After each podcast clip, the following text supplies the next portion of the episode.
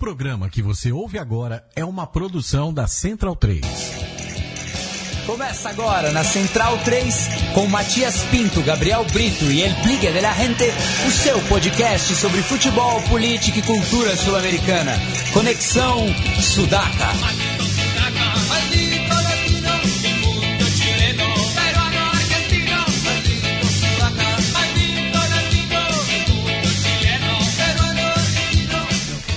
Buenas ouvintes da Central 3, está começando mais um Conexão Sudaca, ocupando e resistindo na sua placa de áudio. Meu nome é Matias Pinto e, como sempre, estou ao lado dos meus companheiros de batalha.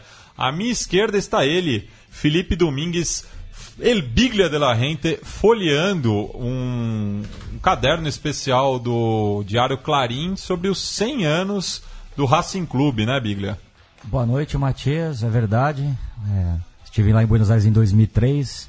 Tive a sorte de assistir Racing e Huracan em Parque Patrício. Antes, antes de ser cult, né? Antes de passar no segredo dos seus olhos, é, você já, já tinha tido essa experiência aí. Exatamente. Se não me engano, foi a estreia do, do Ardiles, justamente do Ardiles.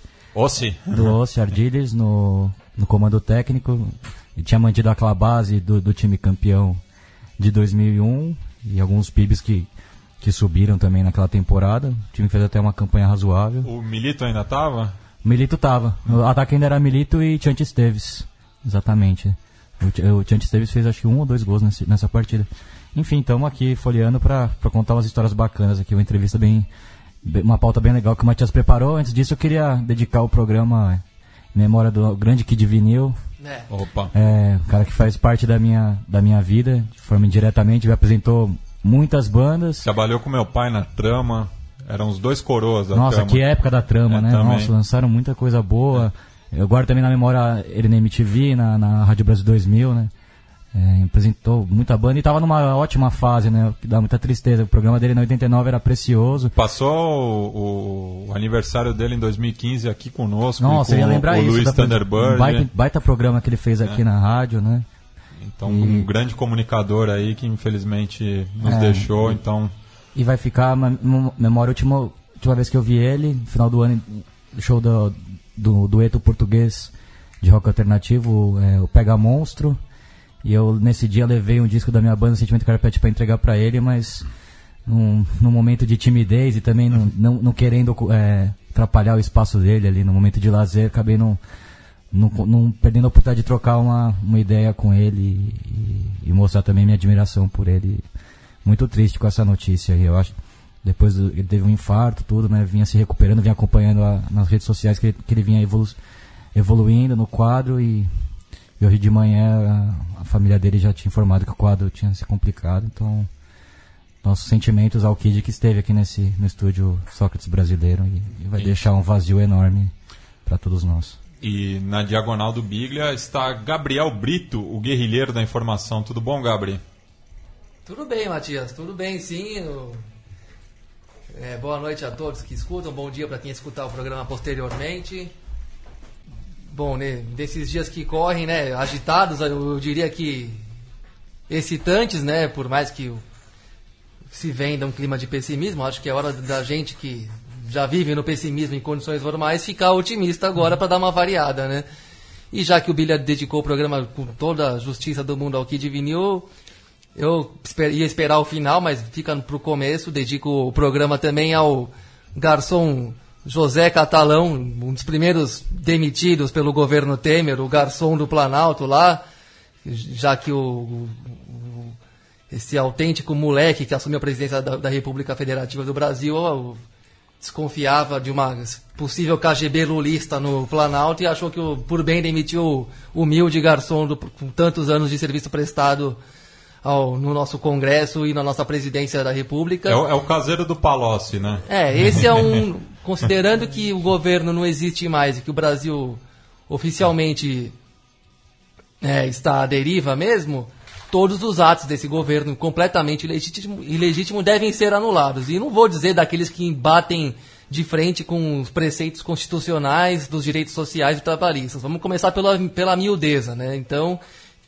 que se devolva o emprego do, do nosso bravo José Catalão e fica a minha dedicatória da edição de hoje para ele. E hoje conosco aqui está um ouvinte, o Douglas Muniz, está vestido com as cores do São Lourenço, mas ele que, que é palmeirense também, então está acompanhando aí de perto a Libertadores e fica à vontade aí, Douglas.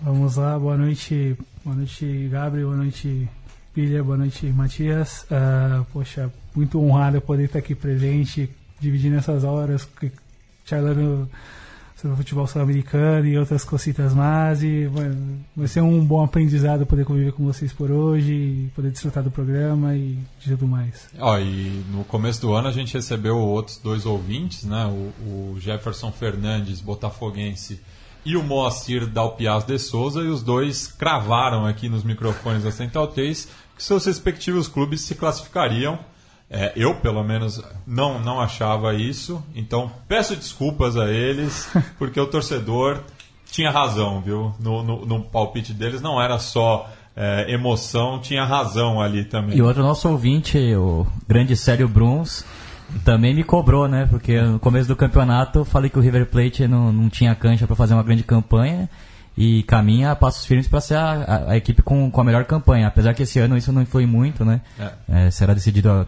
os confrontos das oitavas através de sorteio. sorteio. Ainda bem, né? Sim. Mas o River faz realmente uma, uma campanha muito boa. De encher os olhos. Na Argentina Sim, também, vencendo o Super Clássico e jogando bom futebol, né? Depois da volta da Ariel Rojas e o, e o Driuzzi e o Alário como uma dupla de ataque das mais. E, uma das mais Alário, importantes. O da... Alário que foi convocado é, hoje pelo São Paulo, né? Para os amistosos as, contra a Austrália e Brasil, né?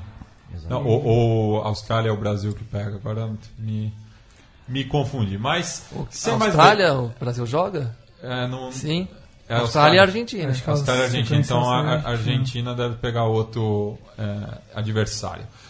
É, mas sem mais delongas, apresentar o nosso convidado que está pacientemente aguardando ali do outro lado da linha. Estamos falando do Julian Scher, que lançou recentemente o livro Desaparecidos de Racing. Tudo bom, Julián? Todo bien, buenas noches. Muchas gracias por invitarme a participar del programa. Bem, Julián, é, começar a, a, charla né, sobre é, esse momento que a Argentina vive, ainda mais com a discussão do dos para uno em relação aos criminosos lesa humanidade, é, eu, eu, eu, queria que você falasse do momento atual é, de, do, do, julgamento né, de, de, dessa, desses torturadores, mas também é, qual que foi o, o seu insight para essa pesquisa e posterior publicação do livro. Sí, como bien vos venías diciendo, eh, recientemente en Argentina se vivieron momentos convulsionados respecto a lo que refiere a la política de derechos humanos, porque la Corte Suprema de Justicia eh, aprobó un fallo conocido, como bien vos decías, por el 2 por 1, que es un beneficio para los represores para que puedan salir antes de la cárcel. La verdad es que la reacción de la sociedad para repudiar eso fue inmediata y la semana anterior, el, el 10 de mayo, hubo una masiva movilización en Buenos Aires y fuera de Buenos Aires, donde gran parte de la sociedad manifestó su absoluto repudio a que los genocidas pudieran disfrutar de, beneficios eh, y de, irse a salir antes de la cárcel luego de haber cometido delitos de lesa humanidad que dejaron un saldo de 30.000 personas desaparecidas. E dessas é, 30 mil pessoas, você selecionou alguns, algumas histórias de torcedores do Racing é, que, que foram desaparecidos né, pelo aparelho repressor da última ditadura militar na Argentina.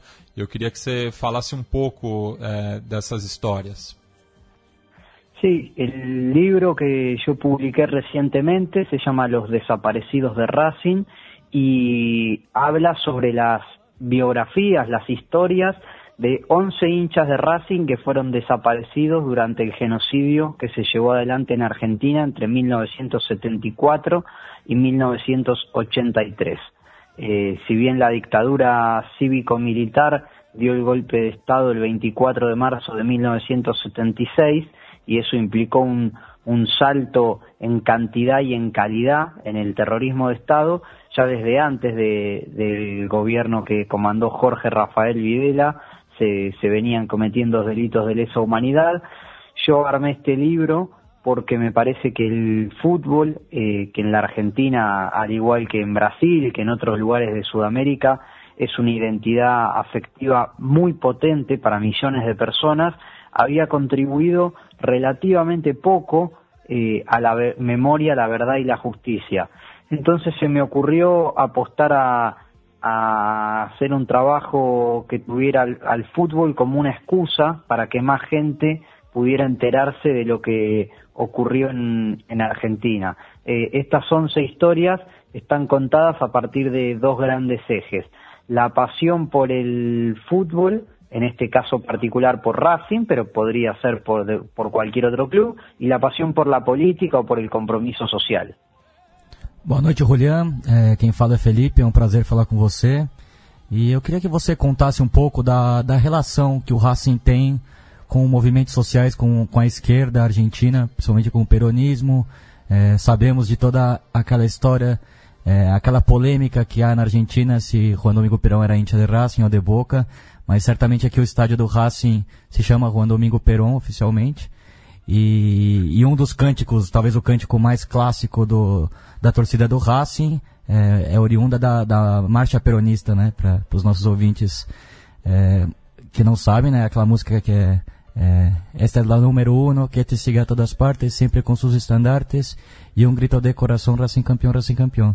Então eu queria que você contasse dessa relação que o Racing tem com, com o peronismo e também um, um paralelo sobre a Vejaneda, né?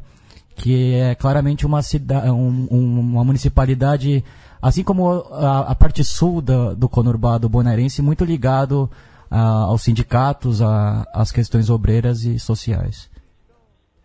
Muy interesante tu, tu pregunta y un, placer poder conversar de, de esto.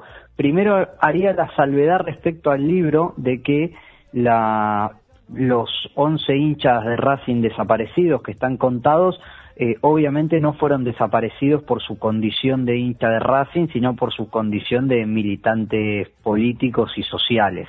Eh, por fuera de eso, eh, muy bien, como, está muy bien lo que vos decís del histórico vínculo que hubo entre Racing y, el peronismo, que se dan una multiplicidad de aspectos. En uno, por ejemplo, es el que vos comentaba de, la hinchada de Racing, que uno de, sus cantos predilectos e históricos eh, es una canción construida, una letra construida sobre, la, sobre el ritmo de la marcha peronista. Eh, a su vez, eh, hay muchas discusiones o muchos debates en torno a la figura de, de Perón y de qué cuadro era hincha Perón.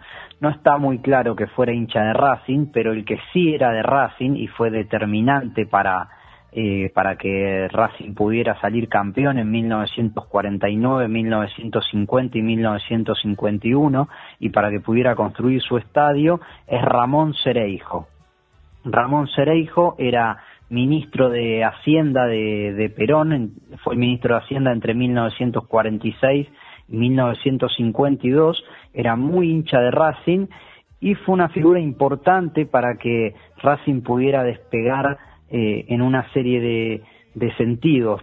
en lo que refiere a lo estrictamente futbolístico, Racing no salía campeón desde 1925 y eh, la mano de Cereijo se vio porque hacia finales de 1948 hubo una huelga de futbolistas muy grande en, en la Argentina y varias de las figuras se fueron a jugar al exterior, sobre todo a, Colombia.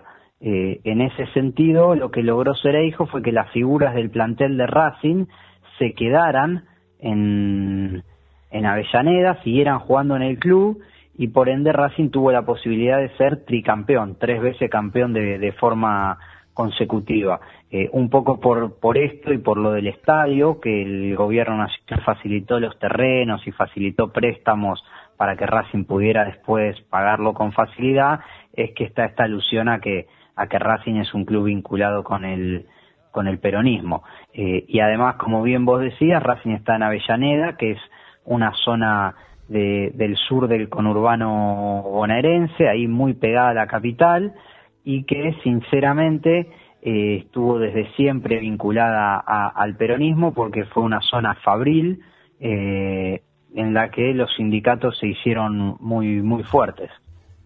É, Julián, é, voltando um pouco para a atualidade, essa questão da aplicação da regra do 2 por 1, um, né, que pode libertar muitos agentes da ditadura argentina, eu queria que você fizesse um comentário para nós sobre como ela repercutiu no, no meio futebolístico da Argentina. Eu queria isso te perguntar isso porque é, para a gente tentar tem, tem, ver se há um comparativo com é, o, o, futebol brasileiro e os jogadores brasileiros quando para ter um comparativo, desculpa, Julian, com os jogadores brasileiros que para sem, sem fazer cerimônia quando se pronunciam politicamente eh, são sempre patéticos, né? Não, não existe mais nenhum. Ninguém aprendeu nada com Sócrates na geração de hoje aqui. Então eu queria saber da repercussão do 2 por 1 no, no meio do futebol especificamente aí na Argentina. Eh, la verdad es que el, en, en, toda la sociedad la repercusión fue inmediata y contundente para, para oponerse al fallo de la Corte Suprema Y, en ese contexto el fútbol tuvo un protagonismo por ahí no tan habitual, eh, no, no tanto de parte de los, de los jugadores específicamente, sí mucho de los hinchas, en muchas canchas se vieron banderas pidiendo no al 2 por 1 varios equipos salieron a, a jugar y ahí en la típica foto formados antes de que empiece el partido pusieron, posaron con alguna bandera que condenaba el, el 2 por 1 y varios clubes eh, a través de sus plataformas web y de sus redes sociales manifestaron con, con contundencia su, su oposición a, esto. Por ejemplo, eh, Racing es un caso, eh, River, que justo le tocó jugar por Copa Libertadores, casi al mismo tiempo de la, de la masiva marcha eh, en Plaza de Mayo, publicó en, no solamente en sus redes sociales, sino que condenó el fallo de la Corte Suprema en la, pantalla LED que hay en el Estadio Monumental. Así que en este caso el fútbol se, se sumó a un reclamo generalizado y absolutamente contundente que derivó en que el Congreso Nacional sancionara una ley para que los represores no puedan ser beneficiados con el 2 por 1. É, Julia, é, pesquisando aqui para fazer a entrevista, é, eu com uma revista que eu comprei em Buenos Aires do centenário do Racing e, e é muito curioso que bem no período da ditadura, que vai de, 70, de 70, 76 a 83, o Racing viveu um dos seus piores momentos institucionais e, e esportivos, né, que culminaria no rebaixamento em 83. E dentro desse panorama, dois personagens, dois presidentes do Racing estavam muito ligados, tiveram suas histórias muito paralelas com, com o governo militar. Né? A primeira das histórias que queria que você comentasse é do Horácio Rodrigues Larreta, que teria sido sequestrado e presenciado um ato de tortura em Banfield, aí também no, no sul do conurbado bonairense, e do presidente é, Humberto Capelli, que era que era do que era um militar que tinha ligações também com, com o regime. Queria que você comentasse esses dois personagens e esse momento do Racing que após tantos êxitos nos anos 60, campeão de tudo na Copa Intercontinental da Libertadores de Argentina com o equipo de José, viveu momentos muito duros e ao mesmo tempo o apogeu do Independiente, seu arquirrival, que fez uma década muito vitoriosa no futebol argentino e também aqui na América do Sul. Sí, como bien vos decís, eh, aunque está poco estudiado y poco contado, Racing tuvo una serie de, de eh, acontecimientos vinculados con el periodo del terrorismo de Estado realmente muy particulares. Eh, como bien vos decías, Horacio Rodríguez Larreta, que fue presidente de Racing en el 77, estuvo secuestrado durante una semana, 10 días, no recuerdo con precisión, y, y bueno, después fue liberado, pero bueno, fue, fue en parte un, detenido desaparecido durante, durante algún tiempo, y Juan de Estefano, otra figura destacada de la política de Racing, eh, que fue presidente a posterior, entre el 87 y el, y el 95, pero también estuvo secuestrado y fue torturado por la policía herense y después declaró en los juicios a, a varios eh, represores. A eso se agrega también eh, el 24 de febrero de 1977 hubo en eh, seis personas fueron fusiladas en uno de los portones de la cancha de Racing en una historia, un capítulo más de la tenebrosa historia de, de la dictadura argentina. Y este año al cumplirse el 40 aniversario eh, sucedió que la investigación de una periodista argentina llamada Micaela Polak permitió encontrar testigos y testimonios de ese, de ese hecho aberrante. Y bueno, justamente en estos días se está discutiendo en el, en el club eh, qué tipo de homenaje se puede llegar a, realizar para que los clubes, que en la Argentina son eh, en su inmensa mayoría, por no decir todos, asociaciones civiles sin fines de lucro, eh, cuyos únicos dueños son sus socios, eh, no miren para otro lado frente a la certeza de saber que tienen socios e hinchas desaparecidos y que hubo un fusila y que hubo fusilamientos en las en las puertas ahí del estadio.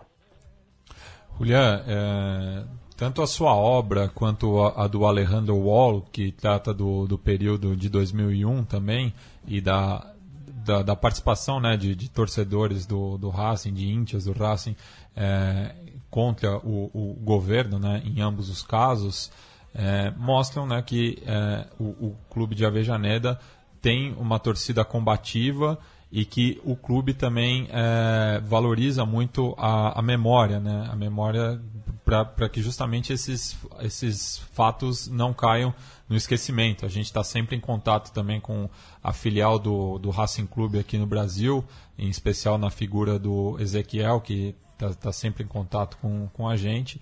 E eu queria que você comentasse um pouco isso, né? Como a, a instituição Racing Clube é, valoriza a sua memória e abre espaço para vários tipos de evento em relação à, à sua própria história. Eh, bueno, es una, un proceso que siempre está en, en discusión porque adentro de los clubes no, no hay siempre homogeneidades, sino que hay sectores e, e intereses cruzados.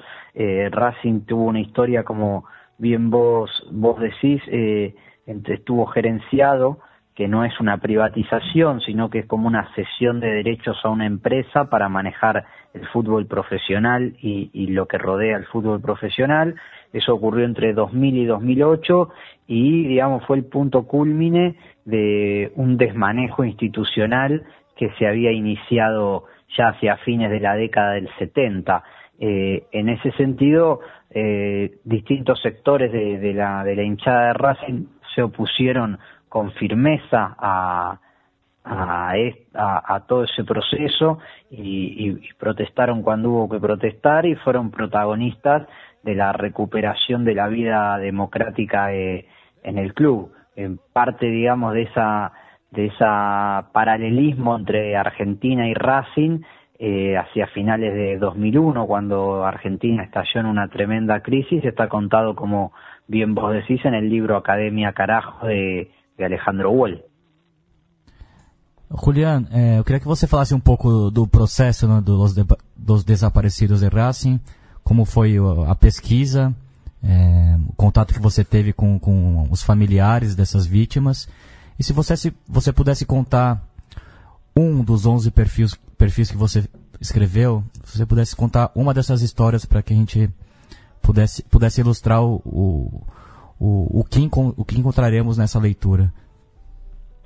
Sí, eh, la verdad que fue un trabajo que me llevó alrededor de, de dos años, eh, implicó conversar y tener los testimonios de más de 70 personas, porque la realidad es que si las historias pudieron ser contadas es gracias a la generosidad de, todas aquellas personas que me abrieron las puertas de su memoria y de sus recuerdos para contarme historias de, diversa índole. Lo que se van a encontrar los lectores son historias de, de pasión, son historias que tienen donde se va a ver mucha pasión por el fútbol, por Racing, por la política, por la vida, por construir felicidades junto a, los otros.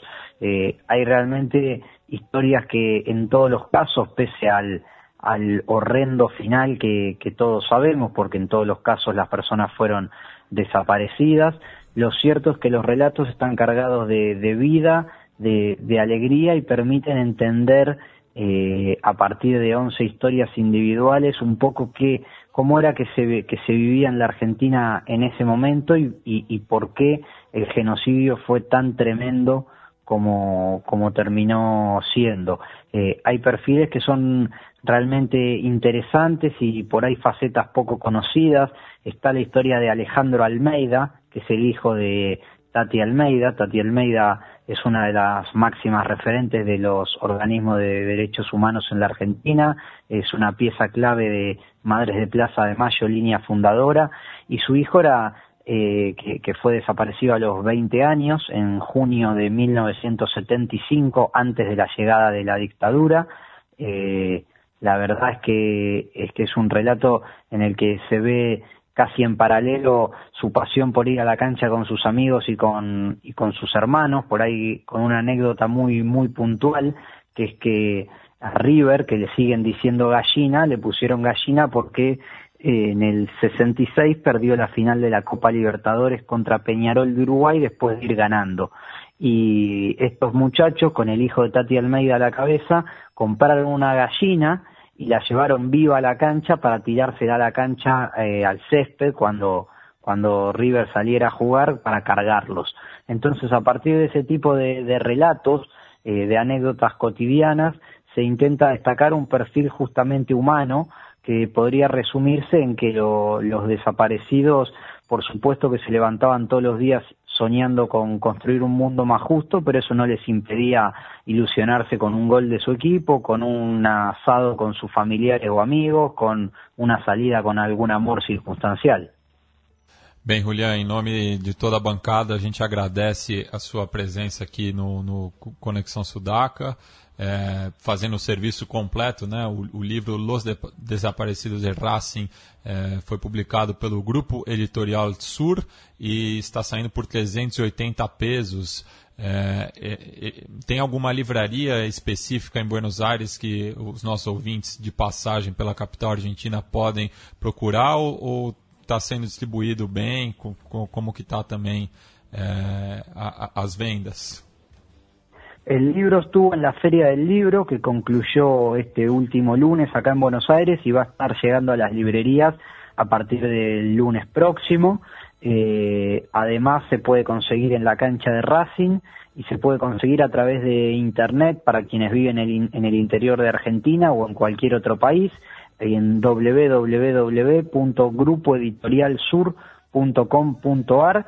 Eh, ahí lo pueden conseguir y se arregla el envío sin ningún problema. Y todo el recorrido que vaya teniendo el libro, presentaciones y demás, lo pueden seguir a través de las redes sociales del libro. En Twitter, arroba desaparecidosRA, en Instagram, arroba los desaparecidos de Racing, y en Facebook, facebook.com barra los desaparecidos de Racing. Bem, Julia, é, obrigado mais uma vez. E se estiver aqui por São Paulo, é nosso convidado é, para visitar aqui o estúdio Sócrates Brasileiro. Bueno, bueno, bueno. Muchísimas gracias a ustedes por, por atenderme, por escucharme y, y, será un placer tratar de organizar algo en algún momento para contar estas historias a, allá en Brasil. Muito obrigado e hasta. Agora, trocamos o disco, né? Vamos falar da Copa Libertadores, que conheceu é, mais classificados do, durante essa semana. É, três clubes brasileiros entre eles, né? O Santos, que classificou-se na quarta-feira, o, o Atlético Paranaense mais adiante, na mesma noite, e o Botafogo na quinta-feira, né? É, no sufoco, as, as, três classificações, né? O Botafogo até tinha situação mais tranquila. É, mas mesmo assim é um belo jogo no estádio Newton Santos, assim como no Hernando Siles e em São Carlos de Apoquindo também. Começar pelo Santos? Vamos começar pelo Santos por uma questão cronológica. Cronológica. é. Mas foi um jogo que me lembrou muito o duelo contra o São Paulo lá no Hernando Siles. Foi até o, Sim. o mesmo placar e um enredo parecido, a arbitragem polêmica. Um jogador a menos. Um jogador a menos desde os 25 minutos. O Santos que já tinha problema na escalação, não pôde, não pôde contar com o Zeca na lateral esquerda, o Copete jogou improvisado e até fez uma partida é, correta. Até porque o César Farias, muito inteligente, colocou o Chumaceiro na, ali no lado direito, na ponta direita, e foi um calor. O primeiro tempo do, do Strongest foi muito incisivo, pressionou muito o Santos, mas eu achei que o, a zaga do Santos foi muito bem. O Lucas Veríssimo e o, e o Kleber fizeram uma partida muito segura, o Vanderlei também que é um goleiro seguro no, em jogos importantes. Enfim, vale a reflexão, né? Os fizeram tanto carnaval com, com a saída do Dorival, com o mau futebol do Santos. Mas o Santos está aí invicto num grupo que, que é complicado. Se você Isso. for ver que o Strongest é um time muito perigoso, não só pela altitude. Para mim, um- uma das melhores equipes na presente edição ao lado do River Plate, sem, sem exagero nenhum. E o Santa Fé tem uma bela equipe, não merecia perder, inclusive, no, no Pacaembu. Fez uma parte. Muitos momentos foi superior ao Santos jogando aqui no Pacaembu. E agora vai decidir a vaga no El Campín contra o Strongest, né? Uma pena que uma dessas equipes pare pelo caminho. Acho que tanto o Strongest como o Santa Fé é, possuem argumentos, possuem equipes para avançarem e poderiam fazer frente a, a equipes brasileiras mais à frente. E o Strongest que tem uma derrota só né, nessa trajetória, justamente para o Santos. E fez uma boa partida na. Vila também, É, e fez um jogo de igual para igual, numa arbitragem polêmica também, né? Eu acho que tanto, tanto a expulsão do, do atleta boliviano na Vila, quanto do Vitor Bueno. é, Não, foi do Bruno Henrique. do Bruno Henrique, perdão. Vitor Bueno Fez o gol de empate. É, do, do Bruno Henrique, eu achei as duas expulsões é, Exagerado. exageradas, né? É, então, eu, eu, eu acho que o, mas o Santos conseguiu é, ser mais inteligente do que o Strongest na condição de visitante, ainda mais é, com, é, com a questão da altitude, né? Jogar com um a menos é complicado. Destaco a partida do, do Lucas Lima, que foi É, fez uma jogadaça, né? fez uma jogada, mas também de, de segurar a bola, né? De conter o ímpeto eh, do, do, do quadro local. É muito mérito do, eu acho também do Dorival, que, que deixou o Ricardo Oliveira no banco. Acho que não era uma partida pro Ricardo Oliveira nessas condições, nessa a- altura da A carreira. própria foto no final do, do jogo indica que o Ricardo Oliveira não tinha condição nenhuma de jogar os 90 minutos, né? Tava estatelado ali no, no E até o estilo do Hernando jogo, né? Ele- o Dorival aposta por um ataque mais leve com o Vladimir Hernandes e o, e o Lucas Lima mais liberados mesmo da marcação, né? Com, com o Bruno Henrique e o, e o Vitor Bueno, que são moleques correndo pelo resto do, do ataque. Eu acho que foi uma, uma, foi uma estratégia inteligente. E, e depois com a expulsão também, ele fechou duas linhas de quadra e deixou só o Lucas Lima livre ali, sem, sem nenhuma obrigação de marcar ninguém, porque realmente é o jogador mais talentoso e, e põe na conta dele mesmo essa campanha do Santos, principalmente os dois jogos de visitante, foi o Lucas Lima que resolveu a partida e evitou que o Santos perdesse, porque o Santos, é, a meu ver, mereceu perder em La Paz e também contra o Sporting Cristal na estreia. Foi um jogo muito difícil. Eu acho que o Santos, só para atalhar um pouco aqui a conversa, porque já, já comentaram bastante, mas acho que o Santos classificou um pouco na camisa mesmo, viu? Porque nunca foi convincente, co- empatou as três vezes fora ali, suando frio, na, todas as vezes tomando sufoco, contra o Santa Fé um pouco menos, ganhou em casa sem convencer, então acho que foi um pouco na força, na camisa, e o que é um mérito, com certeza, e vai, comer, e por um, vai bem é bom com- e chegar comendo quieto também, ser provado, sofrer algumas provas de fogo na fase de grupos e já chegar um pouco mais ligeiro nas, nas oitavas, com uma cobrança um pouco melhor, menor, porque ninguém tá dando o Santos como favorito, ninguém tá badalando muito o time, a torcida mesmo cornetou de um jeito até inexplicável no começo da temporada. E aí, quanto ao Lucas Lima, acho que precisava de um jogo desse para se reafirmar aí, né? Não que precise se, firma, se afirmar nos tantos, mas Provar alguma coisa. é, mas nessa temporada tava, tava precisando de um jogo responsa mesmo para poder para estufar mais o peito e, e, continue, e recuperar o melhor futebol que, que ele pode ter, né? E até mesmo pro Dorival poder acalmar um pouco a, a pressão sobre ele após as derrotas no Paulista e, enfim, a, o mau jogo. Principalmente essa pressão é, quase que provinciana, Sim, né? sim, dos torcedores é, da cidade de Santos, Sim. né? Que o, o, o Dorival vem, vem recebendo muitas críticas, principalmente na Vila Belmiro. No Pacaembu, é, parece que a torcida joga mais junto. Na, na, na Vila me causa essa impressão de que é, tem gente é, é, ali é, usando né, o, o, o- palavreado do Eduardo Bandeira de Mello, que são, são falsos alvinegros. É, e, a- e aquela coisa, é, a pressão se dilui puramente nele. Ninguém cobra o Ricardo Oliveira, ninguém cobra o Lucas Lima. Tipo, estoura sempre nele. É bem notável isso. E a- até na, na primeira passagem dele pelo Santos, né? Que é, qua- quando houve um atrito dele com, com o plantel, a cabeça dele rodou rapidamente, Sim, né? sim, sim. Ah, e falar um pouco do Strongest, né? Que teve volume de jogo e, e Aliás, teve uma noite muito infeliz do Pablo Escobar que Nossa, perdeu o pênalti. Partida irreconhecível do Pablo E Escobar. do Alonso também. É, e, e mais uma vez o Pablo Escobar, tipo, é, lembrou o roteiro também é, do, do empate contra o São Paulo no passado, que após a frustração ele tenta descontar, né?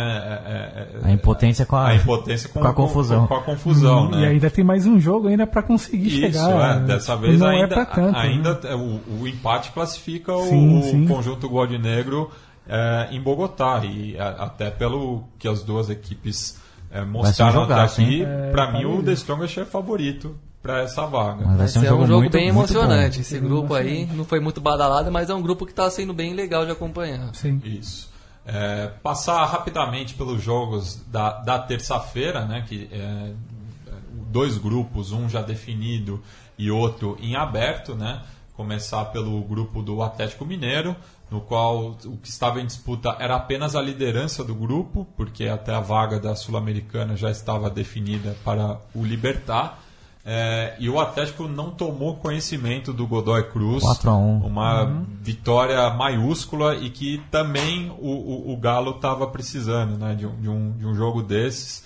E Teve- Casares, partidaço do Casares, né, que, que, vinha, que vinha ficando no banco, até por questões extra-campo. É, teve- mas que é um jogador muito talentoso, né? Como mostrou. Teve aquele jogo contra o Sport Boys, né? Mas que. é, Jogou o time reserva, era a prévia da, da final da, do Campeonato Não, Mineiro. digo o jogo de ida. Ah, jogo de a ida. goleada por, por 5 a 2 Mas é, a- a- aquele jogo, apesar do- dos altos e baixos, tinha sido a melhor apresentação do Galo até então na Libertadores. Mas esse jogo contra o Godoy Cruz, disputando a liderança e botando o quadro Mendocino na roda, é, mostra que o Galo vem forte. Mas é uma pro- evolução pro natural mata-mata. do, do Roger, né? Que ele tentou, tá tentando mudar um pouco o estilo de jogo do que o Atlético se acostumou desde a era Cuca, desde o título, que era um time muito. que buscava o gol muito loucamente. Acho que esse time do Atlético roda um pouco mais a bola. E pra mim é um achado o Elias também nessa nova posição, jogando ali quase como um, um ponta direito, né? Ele, ele chega muito bem na área e é um jogador que taticamente é muito inteligente, compõe bem o meio campo. Enfim, o Atlético tem muitas opções boas no meio e no ataque, né? E, e o banco também é muito bom, o Michael Suel, que é um jogador interessante, o Casares talentoso. E, e tem O a- Otero. o também, tem a experiência do, do Robinho que não que, que também é destacável, ele jogando mais como meia, né? Fugindo um pouco do daquele Robinho que a gente se acostumou a ver na, na carreira como segundo atacante, mas ele joga mais como meia, servindo muito o Fred.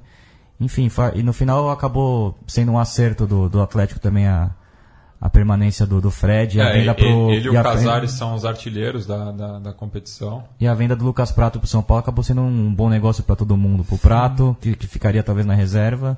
Pro Fred, que tem um pouco mais de, de liderança. Então, e falar um pouco do Godoy Cruz também. Não, é que- só, só em relação ao prato, uma correção minha, né? É, o, o segundo amistoso da Argentina será contra a Singapura, essa potência do, do, do futebol mundial. É, o prato não, não foi convocado, né? E me chama a atenção de que o, o- documento da, da AFA, né, mostrando os 27 convocados, muitos deles do, do futebol local, é, não tem uma, uma- uma ordem nenhuma. Assim, não, não tem ordem De alfabética, posição? ordem de posição, ordem do clube. Vai pelas ligas. Então, é, a Liga Espanhola no topo e a Liga Argentina na base. é, mostra bastante co, co, como, como a AFA entende é, as coisas. Mas é, só continuar agora a falar do, do Godoy Cruz. O Godoy Cruz faz uma campanha bem medíocre no Campeonato Argentino, tá ali no meio da tabela. Empatou o clássico cujano, né, na, na fecha. Um clássico desses clássicos arrumados, né? É, esse é. até tem uma, uma questão regional, pelo menos. Sim. Existe naturalmente uma rivalidade entre mendocinos e são juaninos, é, mas o, o, os rivais mesmo. Tipo um Joinville Tomba, Figueirense na, na é, Série A. Mas o, o, o clássico do Clube. Tomba é, é, é, o Independente Rivadavia, seguido de perto do Rinácio de Mendoza. Enfim, é um time que interessante, Lucas Bernardes, ele defende muito a escola do News com esse time, um time que tem bom toque de bola, mas uma defesa muito frágil. É, e, e os gols, os gols do, do jogo do Atlético mostram muito bem a cara desse time, né? O time que tentou jogar de igual para igual com o Atlético em Belo Horizonte saiu muito mal, né? Enfim, mas eu acho que o Godoy Cruz é, já é histórico essa classificação para as oitavas de final, tem que ser comemorada, mas não vejo muitas condições do Godoy Cruz avançar na, nas próximas fases da Libertadores. E uma semana e tanto para o Atlético, né? Após a conquista do Mineiro, vencendo o Cruzeiro com autoridade e goleando o Godoy Cruz agora, poxa, excelente. Né? E me chama a atenção na, na escalação do, do, do Tomba o, o, filho do Gustavo Pogé, né? O Diego, que veio do, do West Ham é, para Mendoza. É, e que joga com, ao lado de outros dois compatriotas, o Morro Garcia, é, que vem fazendo uma boa temporada, né? Depois de, de passar por muitos clubes é, com desconfiança, principalmente aqui no, no Atlético Paranaense, mas parece que vem reencontrando o, o futebol ali próximo da Cordilheira dos Andes. É, falar ainda na terça né, da, do grupo do grupo de número 7 do, que tem como líder o Nacional do Uruguai e que é, arrumou um empatezinho lá um Venezuela empate uhum. Safado né com Mas foi muito bom para o um Nacional gol, um gol polêmico anulado é, pela equipe venezuelana mas eu acho que o, o Nossa, no último lance do jogo. É, né? eu acho que o goleiro venezuelano participa da jogada, que configura, configura o impedimento. Então é, a, a, existe a polêmica, mas o, o, empate foi o resultado justo. É, eu não assisti o jogo, mas acompanhando o relato do, do Ovacion, né, do, do Uruguai, criticaram muito a postura do Nacional, principalmente a, é, a estratégia do Martin Lassarte de, de jogar pelo empate, né? Que acabou sendo muito bom. É, depois a gente vai falar um pouco do Chapecoense e Lanús, mas deixa o, o Nacional numa condição muito boa de classificação, jogando a última partida contra o Lanús é, em casa. O Nacional que venceu o Lanús na estreia também jogando na Argentina. Que tem um time cascudo, manteve a base e, e é um time que eu acho que, que tem totais condições de fazer boa campanha na, na Libertadores. Teve, teve um caso curioso que não acabou passando desapercebido. A imprensa uruguaia é, tocou muito no tema, que foi o, os jogadores do, do Zulia pediram para fazer um minuto de silêncio. É... Acabaram sendo 20 segundos de silêncio, algo que tem sido corriqueiro e a Comebol é, no, no, no, no, futebol venezuelano. Assim, após o, o apito do, do árbitro, os jogadores permanecem parados e os jogadores tricolores é, quebraram o galho. Ele não foi o minuto cheio, mas foi é, alguns momentos do jogo, do jogo parado. Né? E existe a possibilidade da Comebol é, punir o, o Zulia por, por, por, esse, por esse ato, já que consta no, absurdamente no, no regulamento do, do, campeonato que não pode ter nenhum tipo de, de ato político em, em jogos da Libertadores. Né? E foi um ato que partiu, é, segundo a imprensa uruguaia, com o Juan Arango, né? Experiente jogador é, do, do Zulia, que, que conversou, se não me engano, com o Arismendi, que é o capitão nacional, e, e combinaram esse, essa afronta aos regulamentos da Comebol. E só falando dessa última rodada do grupo do Chapecoense, Lanús e Nacional, um jogo para ser acompanharam de perto mesmo, assim. Sim. É, vai depender muito do, da, do, da punição ou não do, sim, da Chapecoense. Sim, claro. Se houver a punição, já o Nacional e o. Sim. Não, o, o, Nacional já, já está. O Lanús já estaria classificado. O Nacional uhum. ainda não. Porque o Zulia pode alcançar. Bom.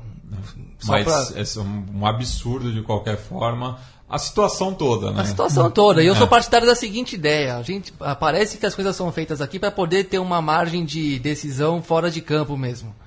Ah, Não nesse caso. Nesse caso, a Chapecoense cometeu um erro absurdo mesmo. Mas, por que, que não simplesmente foi barrado o jogador? Como é que, os- como é que, pra que, que serve o delegado do jogo? Não, na, na pra Várzea, que, que serve? Exato, era isso que eu ia falar. é, na Várzea, se, se um jogador não tem condição de jogo, aparece Ele não, ali... ele não passa daquele portãozinho com a grade É, lá e fica de fora e Tem um acabou. papel ali, fala, ó, fulano não vai jogar por isso, isso, isso. Quer resolver? É depois do jogo. Pra que Não serve vai jogar. súmula? É.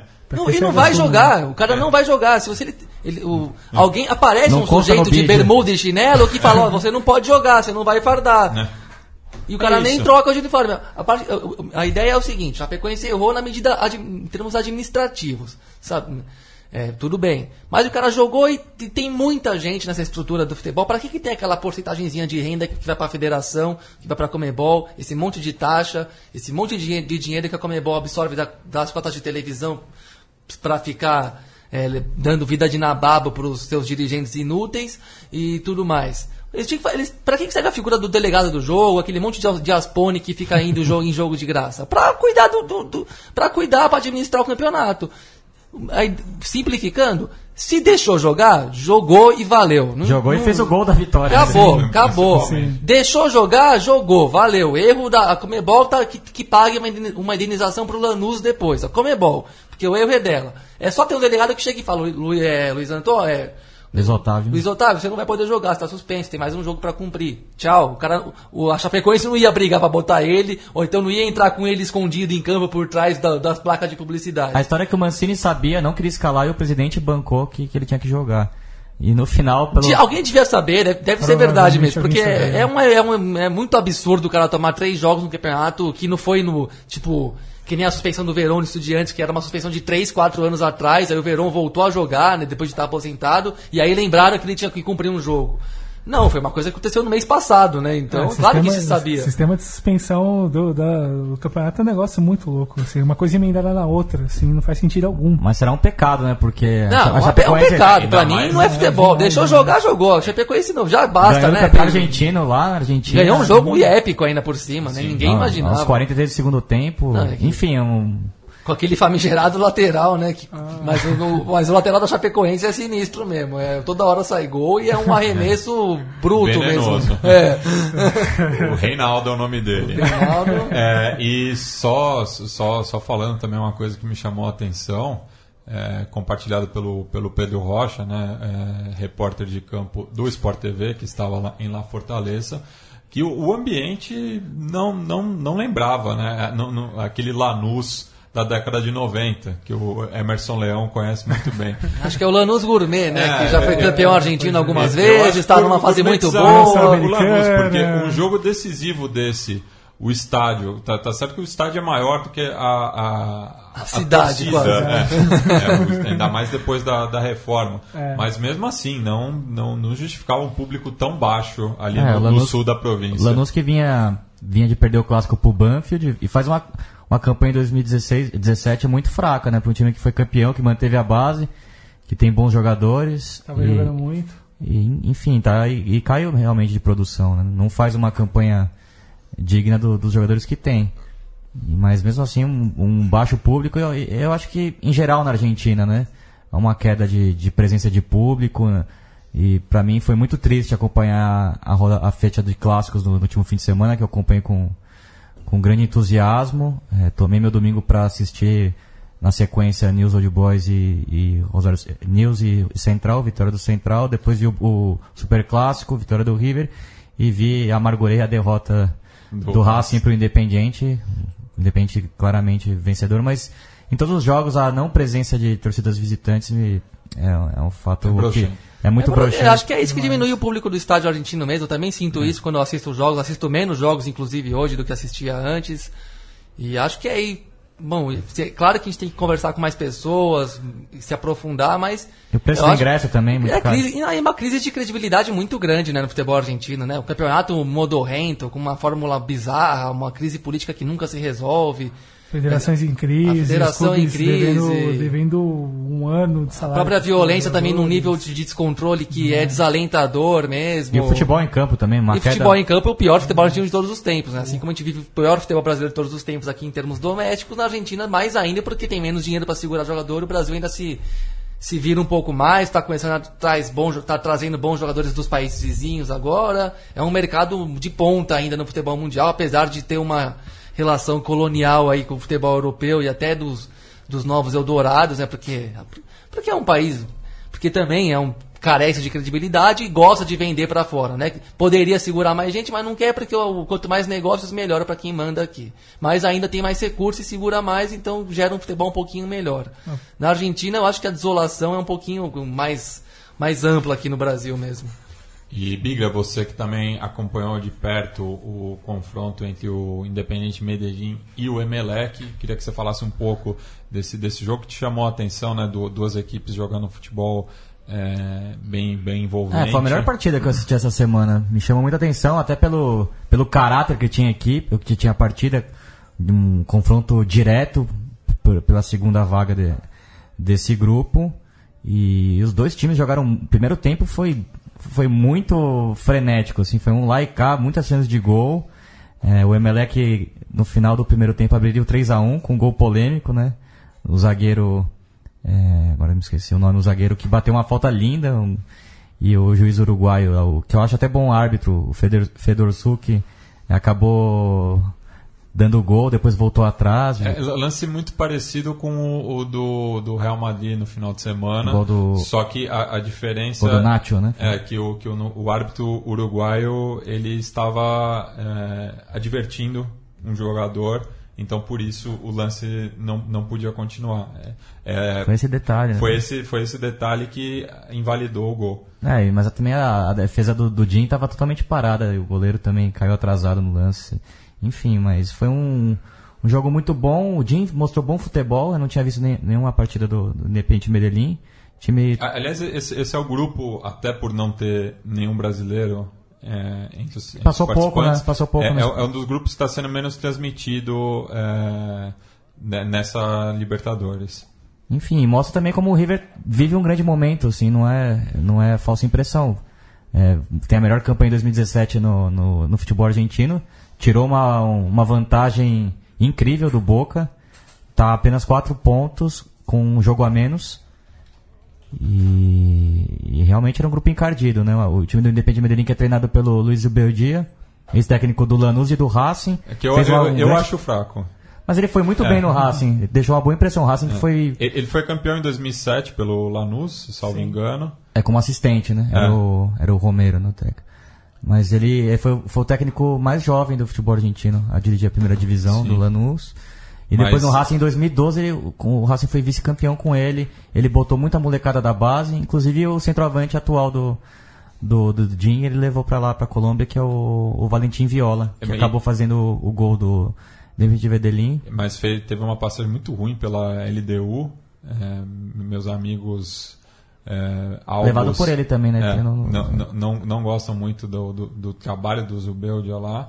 É, enfim, é, eu, eu, acho que é, que é um técnico que ainda precisa amadurecer um pouco, até pela pouca idade. É, ele deve ter 30, 38 Puxar anos. a capivara dele aqui. Ele é um técnico muito jovem. Ele treinou o Lanús com 27, 28 Tem anos. 36 anos. 36 anos. Então, mas é um time que eu achei bem arrumado, tem bom toque de bola, respeita aquela escola colombiana de toque de bola. E o Emelec, um time taticamente muito.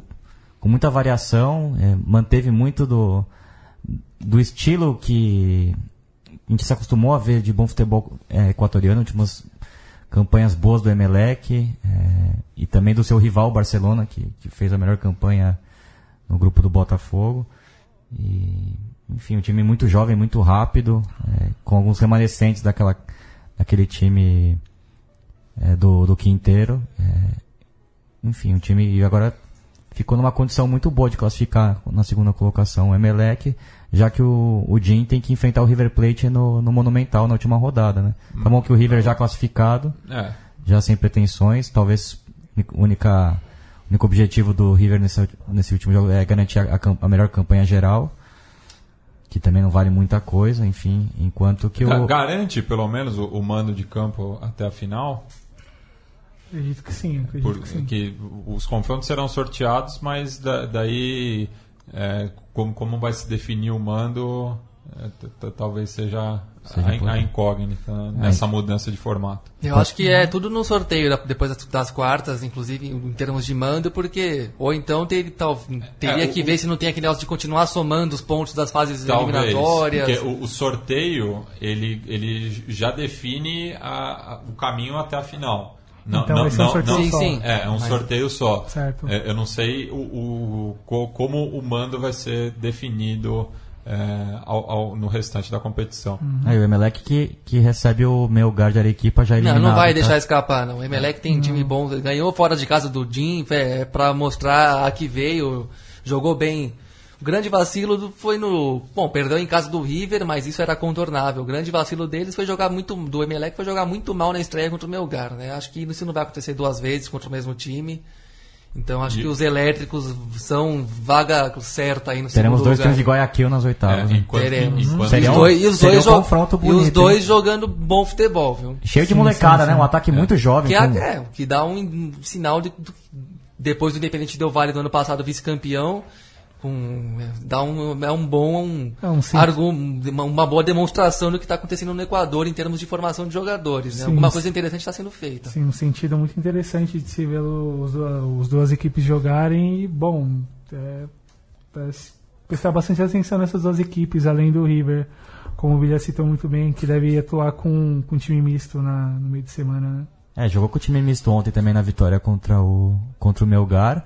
E muita, muita gente que jogou bem ainda, inclusive, né? Muitos. é, tirando a atrapalhada no segundo gol do, Do- da equipe peruana. Foi do Majada, né? É uma- um bate-cabeça. Não, não. O segundo gol do, do Melgar. Ah, do Melgar. Que o miolo da zaga bateu a cabeça ali. É, e também o primeiro gol que o, o Bataja, goleiro que vem sendo muito criticado, acabou falhando também. Ele que falhou claramente no, no Super Clássico no gol do Gago também. Foi do inferno ao céu, né? Salvou uma bola no, perto do final do jogo do, do Peruzzi, se não me engano, que, que no lance seguinte gerou o contra-ataque do gol do Driussi e, bom, Vamos falar um pouco do River também? Eu achei interessante. Sim, falar sim, que eu acho que é um dos, sem é um dos favoritos, Sem né? dúvida, sem Fez, dúvida. Sem um, dúvida. fez uma partida contra o Boca Juniors de, de time De- cascudo mesmo. Eu- me impressionou a zaga, né? O, o Maidana, que a gente já conhece, né? Remanescente E- do título. E, e um, e um garoto, Martinez, quarta de 20 e poucos anos. Maidana que foi convocado ao lado do Alário e do Nátio Fernandes. time, ó, um time que de, de- jogadores jovens que tem títulos recentes, um técnico bom que está há muito tempo, uma estabilidade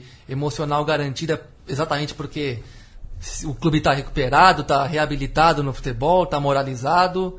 Eu não vejo nenhum, por exemplo, nenhum brasileiro se- seria favorito contra o River Plate num confronto direto. Nenhum. E é inegável o brilhantismo do trabalho do, do Galhardo no, no E remontagem comando. do E time. a- Tem tudo a e a favor. inteligência da remontagem, principalmente, Exato, de tem- perder, Carlos, perder o Pato Sanches e conseguir repatriar o, o Rojas, poder olhar para a base e apostar em outros atletas. O próprio Martinez Quarta, que é muito bom zagueiro, está se mostrando muito bom zagueiro nesse, nessa, nessa temporada e um jogador que o Galhardo foi cirúrgico em E recuperou pensá-lo. alguns jogadores que vinham sendo criticados. O Pete Martinez, Ah, então, principalmente. mas a sem evolução dúvida. dos jovens que foram Claro. campeões em 2015 como coadjuvantes e que hoje cresceram como jogadores. Maiada, Pete Martinez, é. Alário, o Driussi, são própria, vários. A própria esposa do Driussi, principalmente, fazendo um. O Dreuze que o Borussia Dortmund tá, tá de olho nele, assim como o Alário tem, dizem ter proposta do West, do West Bromwich também. Bom, dizem proposta avisa do o Dortmund. que o West Brom é um puta time de merda e que é muito mais legal jogar no River Plate. Melhor, bem melhor. Porra, bem não melhor. aguento mais essas notícias, Billy. O Borussia dúvida. quer, o Alavés quer, o Celta tá pensando em mandar uma, um olheiro. O que Daí. O daí, você fica, daí, daí você vê o Caleri lá na situação humilhante, né? De É. artilheiro da Libertadores a banco do West Ham. Pois é, né? Enfim. Banco do Do, Carroll, do aquele Carroll, baita do Andy grosso. Nossa de, senhora. de uma estaca que joga no ataque inglês É. lá daquele time, meu Deus. É, seguindo aqui é, é, na quarta-feira, né, falar da, da- do, do- do grupo, o- um dos grupos da morte, né, o grupo 4, é, que viu a classificação de São Lourenço e Atlético Paranaense. É, o Douglas pode falar com propriedade É, aqui, vê, vê a caráter. E num, num- num cenário assim que acho que nem o mais pessimista do- dos rubro-negros podia espe- esperar. Eu acho que da- da- das últimas eliminações do Flamengo, eu acho que essa foi a mais doída. Foi uma dúvida porque não dá pra não, não dá para você apontar um culpado. Acho que o Flamengo trabalhou bem pra fazer uma grande campanha. É, a, Fez diretor- cinco bons jogos. a diretoria conseguiu recuperar o, o- o clube economicamente, fez um, um elenco, um bom, um bom time. O, Zé Ricardo pra mim também faz um, um trabalho bom. E, o Flamengo jogou bola pra ser o líder do grupo, fez boas partidas. É, não mereceu perder da Católica lá em Santiago, um jogo que o Guerreiro perdeu muitos gols, acabou sendo punido com o lance de bola parada, gol do, do Santiago Silva. Também não mereceu perder para o Atlético Paranaense, fez um jogo igual. E com o São Lourenço vinha um jogo controlado pelo Flamengo até os 30. Até assim, tinha uma pressão do São Lourenço, mas não, não- o Muralha não tinha feito grandes, grandes, grandes defesas, estava mais ou menos controlada. A zaga fez uma boa, a zaga que sempre criticada fazia uma boa partida, o Rafael Vaz e o Hever. E era muito mais na- naquele ímpeto, assim, né? O, o São Lourenço ele não, não atacava com clareza, né? Era muito é. mais no, no na, vamos. É, na né? correria, assim. no- o Bland mesmo não teve grandes, grandes ações ofensivas, né? O Belucci e o, e o Ortigosa também bem contidos ali pela dupla de volantes, pelo Arão e o, e o Marcio Araújo.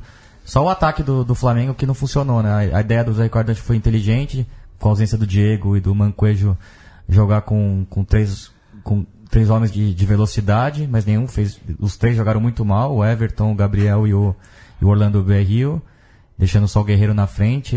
O, o Flamengo mal teve contra-ataque, né? Acho que foi o- acho que a grande crítica do, do- que o Flamengo pode, a autocrítica que o Flamengo pode fazer dessa partida foi esse detalhe.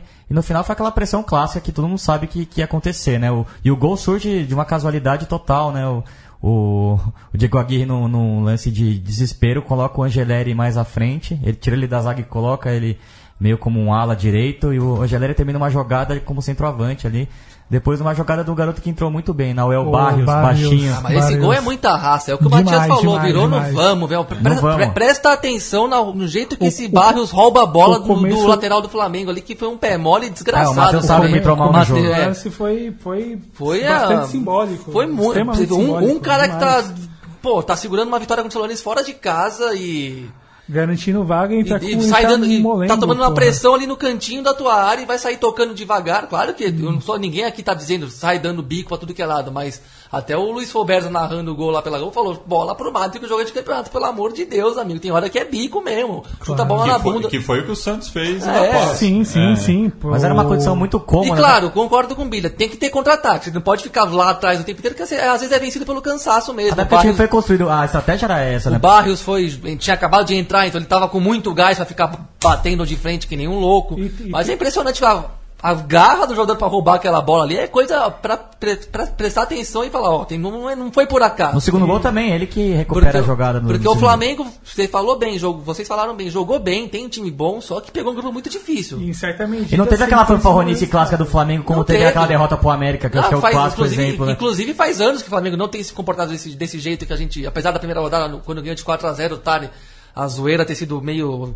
alucinada, mas ali no clube, no ambiente do clube, não tá no oba-oba. Mas o grupo, o grupo era muito difícil dessa vez.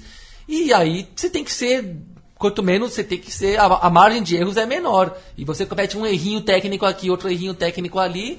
No jogo da Católica com no gol do Santiago Silva tinha acabado de ser, de ser de trocar um jogador por causa da expulsão do Beiril e isso mudou a marcação que o Beiril entrou em campo saiu um, um marcador que ficaria na bola então a marcação o detalhe da marcação da bola foi foi o que permitiu sair o gol e aí uma desatençãozinha quando faltava 15 minutos quando o Flamengo talvez já estivesse acreditando que a vitória não ia escapar foi saiu o gol também e se pagou caro porque o grupo era difícil, o nível era um pouco mais alto mesmo, que nem o Botafogo, que, que daqui a pouco a gente fala que foi muito exigido no grupo dele também. É, e a Católica que foi eliminada também é um baita, um time que mostrou muito bom Time futebol redondo. em, em vários momentos dos jogos que eu assisti. Um ataque muito bom com o Chapa Bicampeão Fuenzalida, chileno, Buenanote, com o Tito méritos, Noir e o, mas- e o Santiago Silva que meteu os gols em jogos importantes Tinha que também. sobrar dois. Sim, claro. E de certa forma, pro, pro, pro Flamengo acho que fica a lição. Não dá pra sentar em cima do resultado. Por mais que você tenha a qualidade, um, um ou como se calculou, dos nove resultados, oito a seu favor, não dá pra você sentar em cima do resultado jogando fora de casa com o time de camisa pesada que tá babando, lutando pra tentar classificar, que tá num estágio superior do que você enfrentou anteriormente. Que como a gente falou aqui em 4 a 0 programa foi muito recente, né? enganoso em certa medida e como as pessoas Foi. encararam.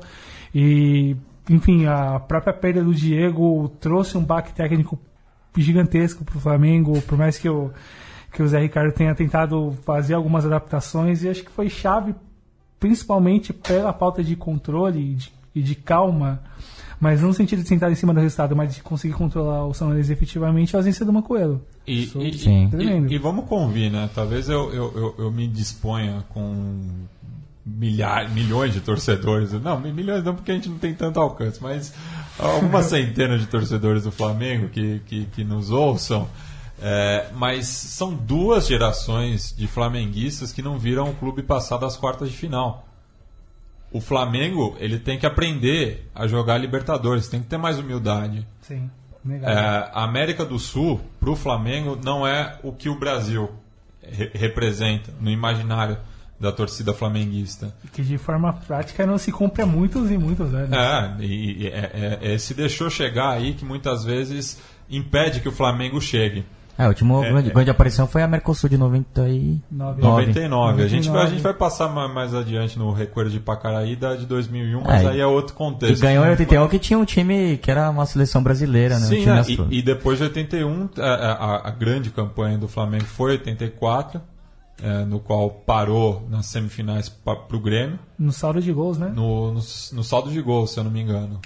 Era junto com Foi a Universidade Mérida, eu acho, da, do Venezuela. E foi revanche, né? Que o Flamengo tinha vencido o, O Grêmio em brasileiro. 83. É, Sim. é, mas 82, min- não, 82. sim, 82 o 82. brasileiro. foi contra o Santos, isso, né? é. Brasileiro. 83 foi contra o Santos. É, mas é, é isso. O, o Flamengo ele não, não impõe medo fora, fora das nossas fronteiras. Mas eu acho que antigamente era muito pela, pela, pelo ambiente, né? Pelo, até lembro daquela eliminação contra o, o América, né? O show do Cabanhas, que, que teve E entrega, foi o Baoba que teve entrega é. de placa pro É. Joel. O Caio Júnior dando declaração. Teve aquela fanfarronice. Fora o que a gente não sabe, né? Fora o que a gente não sabe, porque o Flamengo foi campeão carioca no domingo e tinha esse jogo na quarta, né? E o Joel ia sair na quinta-feira pegar o avião pra África do Sul, né? Não, e, e o, o Caio Júnior chegou dando declaração que faltava quatro jogos para ser para ser campeão da Libertadores. Mas acho que não foi o caso nessa campanha, Oito, né? né? Faltavam- era, era, as oito, é, é. Mas não foi o caso nessa campanha, né? Eu vi muita, Não, muita não. seriedade e até o vestiário, assim, a, a perplexidade com que foi encarada essa derrota, né? E foi realmente. Foi, um- foram 15 minutos de terror, Não, porque. foi chocante Porque mesmo. até o, o- o jogo no, em Santiago, né? Na hora que surge o gol de empate do. No mesmo momento que surgiu o gol de empate no, no novo gasômetro, o Atlético fez o gol lá no, no Chile. Foi no mesmo momento É, ali e, que e tocou a o- e o- bolinha. o que eu achei muito foda é que é, todas as equipes do grupo em algum momento es- estiveram classificadas. Esse grupo foi fantástico. Lembrou muito, Espetacular, lembrou, lembrou muito a classificação do São Lourenço contra o Botafogo. A gente Isso, lembrava antes do programa. né? isso, é. tava Foi um grupo muito parecido com. Os paralelos sinistros que o Flamengo vai levar dessa eliminação Não, são tem- muitos, tá? vai ficar pra depois. mais paralelos. Ah, né? Ou que o São Lourenço pode levar para as fases seguintes. Também. É, inclusive, o- e né? aquele foi até mais. O gol do São Lourenço, gol do Piatti contra o Botafogo foi aos 49, Não, né? e era- e tinha uma questão de sala. E no, né? e, na Por- e no mesmo gol, e no Por- mesmo gol. porque nesse, é, ne- ne- nessa condição, a, a única questão de saldo que tinha era entre o São Lourenço e a Católica, ou o São Lourenço e o Atlético E Paranaense. lá foi um 5x4 maluco. É, né, e no o jogo. 3x0 no, no Erro Gasômetro. Sim. Mas assim, falar um pouco do São Lourenço, a gente tem que tirar o chapéu aí pro Diego Aguirre, né? Muito contestado aqui no Brasil, mas que faz um trabalho muito bom. Chegou lá, tinha problema no vestiário, ele bancou, tirou o Torrico do gol, afastou o Mercier e o Romagnoli, então tirou três pesos pesados é, do, do clube. Ele, ele comprou a o- briga. Ganhou, ganhou o clássico de segurar. visitante também. E também no- no teve, final de semana. teve que é, contornar também problemas políticos, né? Afastamento do, do Tinelli, do- da direção do clube. Enfim, um ambiente muito difícil que teve que. Só um técnico com muita rodagem e muita personalidade como o Diego Aguirre para comprar essas brigas. E eu acho que muito do, dessa ascensão do São Lourenço se deve a isso e também à, à questão física, né? Porque vale lembrar que os. é, o São Lourenço jogou com o Flamengo sem fazer pré-temporada, a primeira partida na Libertadores. Sim. E, Então- e, e se o, e se o Flamengo também vinha de duas eliminações na fase de grupo, São Lourenço também. Então, é, muito provavelmente nesse confronto, al- al- alguém ia chegar à terceira eliminação consecutiva, no caso, o Flamengo. E a gente falava também antes da gravação né, da, de como a, a experiência do, do plantel do Atlético Paranaense foi importante é, na classificação. Né? A gente vê o Eduardo da Silva, o Carlos Alberto, Grafite. o Grafite, o, Paulo o, André. o Lúcio Gonçalves. Jonathan. né? E no Enfim. banco também, né? O Paulo Torre para contornar um, um mês terrível, né? Com, com uma tragédia na final do Cato Paranaense pro, pro Coritiba, uma surra na do estreia. Tipo, o bicho pegando É. feio e ele, cons- de certa forma, consegue um resultado que garante uma, Uma uma algumas semanas né? de, de paz que era impossível de, Ah, de até por, né? até O- por ter uma- outra equipe que vinha de, um- de uma da última Libertadores também muito contestado, né? Eliminado na fase de grupos em 2014. 2014. Mas Toma Sim. muito gol, né? É. Sim. Perdeu o campeonato estadual, tudo bem. Tomar, perder do Bahia Pô- na pô- estreia também tudo bem. Mas Põe um na, conta, pô- põe na conta do Paulo André, muitos Mas- deles. Sim, sim, é um time lento, fraco pela bola, na bola alta é fraco. Paulo André é um jogador que já não é mais o mesmo com a quantidade de lesões que teve, mas também se é titular absoluto ainda, porque não tem opção. Enfim, é um time que toma, toma muito gol de modo geral e isso vai. Apesar dessa brilhante classificação, não, não tem como ter vida longa em Libertadores tomando dois gols por jogo na média. Uma hora cobra conta. Mas né? até questão física, né? O time envelhecido e tudo, mas. Mas até acho que a, a montagem da, do elenco para esse ano é focando na Libertadores, né? Ter trazido o Lúcio Gonçalves, por exemplo, o Grafite, jogadores que já foram campeões. de Um pouco diferentemente do que foi em 2014, que era aposta no Marcelo Cirino, nos outros garotos, o, e o Adriano como. O Adriano, que entre foi- que foi o né? oba-oba da- Foi o daquele- oba-oba de é. ocasião que surgiu. E agora aí, se pensou em mesclar e de uma certa forma até inteligentemente falando, né? Isso. E passar agora para o último grupo, né, é, que a gente vai comentar dessa semana, o grupo do Botafogo, é, que já tinha o Barcelona classificado, é, outro grupo também muito difícil, né, o- outro do- dos grupos da morte, é, e que com a vitória do Estudiantes em Guayaquil colocou uma pressão enorme no, no Botafogo, porque o empate já não era um, um bom resultado, é, tendo que decidir depois essa vaga em La Plata, porque para o Nacional de Medellín só a vitória interessava, né? era o único resultado que mantinha os colombianos vivos. Mas o Botafogo, é, pensando na tabela, né? um, um outro resultado que não a vitória Pincharrata no Equador, forçava o Equador a ganhar já para decidir essa vaga para não correr risco na última rodada. Então acho que até isso é, serviu né, pro, pro, pro ímpeto do, do, do Botafogo. O, o, o time marcou em cima, né? A característica do time é um time que não tem tanta qualidade técnica, mas muito bem postado e que gosta de dar bola pro adversário Mas- e, mas- joga com muito, e joga com forma muito aguerrida, né? Transição muito rápida, time muito, muito atento, né? Muito ligado. Você vê a quantidade de carrinhos que o Botafogo. Eu assisti o jogo no, no bar do Carlinhos lá em Santo André, um point lá, tava rolando um churrascão lá. Pediu um Campari, comecei a ver. Mas uma, mas uma, mas uma vontade do, do Botafogo que, que, não tem nenhum time no Brasil que joga com a, com a vontade do Botafogo. D- Todo mundo do carrinho, todo mundo brigando. O Camilo e o Roger, os dois homens mais avançados, voltando pra, pra brigar também, ganhando todos os rebotes. Contra um time tecnicamente muito bom do Nacional, que cresceu muito. Como mostra a final da Recopa, meter 4x1 na Chapecoense.